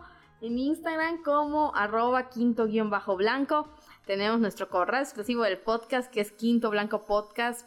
quintoblanco.podcast arroba gmail.com. Recuerden que estamos con los reels de Agenda Cultural de manera semanal, donde compartimos eventos culturales que estarán pasando o están pasando en nuestra ciudad y o estado y o país. Depende cómo lleguen y lo pueden compartir sus eventos por los medios anteriormente mencionados. Aquí está nuestro blog. Tenemos un blog que es quintoblanco.wordpress.com. Y finalmente no olviden seguirnos en la plataforma de audio de su preferencia. Y si esa plataforma es Spotify, recuerden calificarnos con 5 estrellitas para saber que les gustó mucho, mucho. Mm. Contamos con patrocinador. Porque Bengala todavía no nos patrocina. Bengala, patrocíname todavía. Que si necesitan trabajos de diseño gráfico e impresión, pueden contactar a nuestro amigo Hilario Baeza. Lo encuentran así en Facebook. Y en Instagram está como arroba esca-1609. Antes de terminar, les compartimos nuestras redes sociales personales que son A mí me pueden encontrar en Instagram como Ocaarte con doble Z. Y ahí hay un Linktree donde pueden ver todas mis redes. Están las redes de Quito Blanco y está mi blog. Y pues ya, pueden estar ahí a ver qué hago. Y a mí me pueden encontrar en Instagram como arroba rebebe-s14. También allá hay un Linktree y allá encuentran el TikTok, mi Twitter, y mi ex, mejor dicho, Ex. ex Twitter, nada más para los olds. No me acuerdo que tengo más, tengo el Linktree. Ah, tengo el link también del, de- del, del podcast. Y ya, porque Facebook es personal. Ah, y no olviden que pueden escucharnos Mientras depilan el vinil.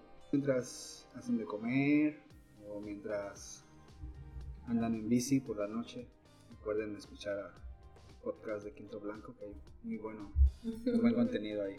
Sí, sí. Mientras trabajan a las 3 de la mañana también pueden escucharnos. Claro, esa es una buena opción. Despiértense temprano, pongan el podcast, échense su cafecito y ya inician la semana con, con las noticias. No me gusta a mí decirles chismes, pero las noticias. Ventaneando. Ah, no, eso ya no. Ya está funado eso. Escucha los consejos de José. Ah, cierto, escuchen los regaños. Pero si están despiertos a las 3 de la mañana, no. Esto no aplica. Oh, mal consejo. Y recuerden que El arte no descansa. efectivamente ya tuvimos el regaño hace unos segundos. Sí descansa, pero Sí a veces descansa. no. Y ya, aquí terminamos. Adiós. Bye bye. Bye.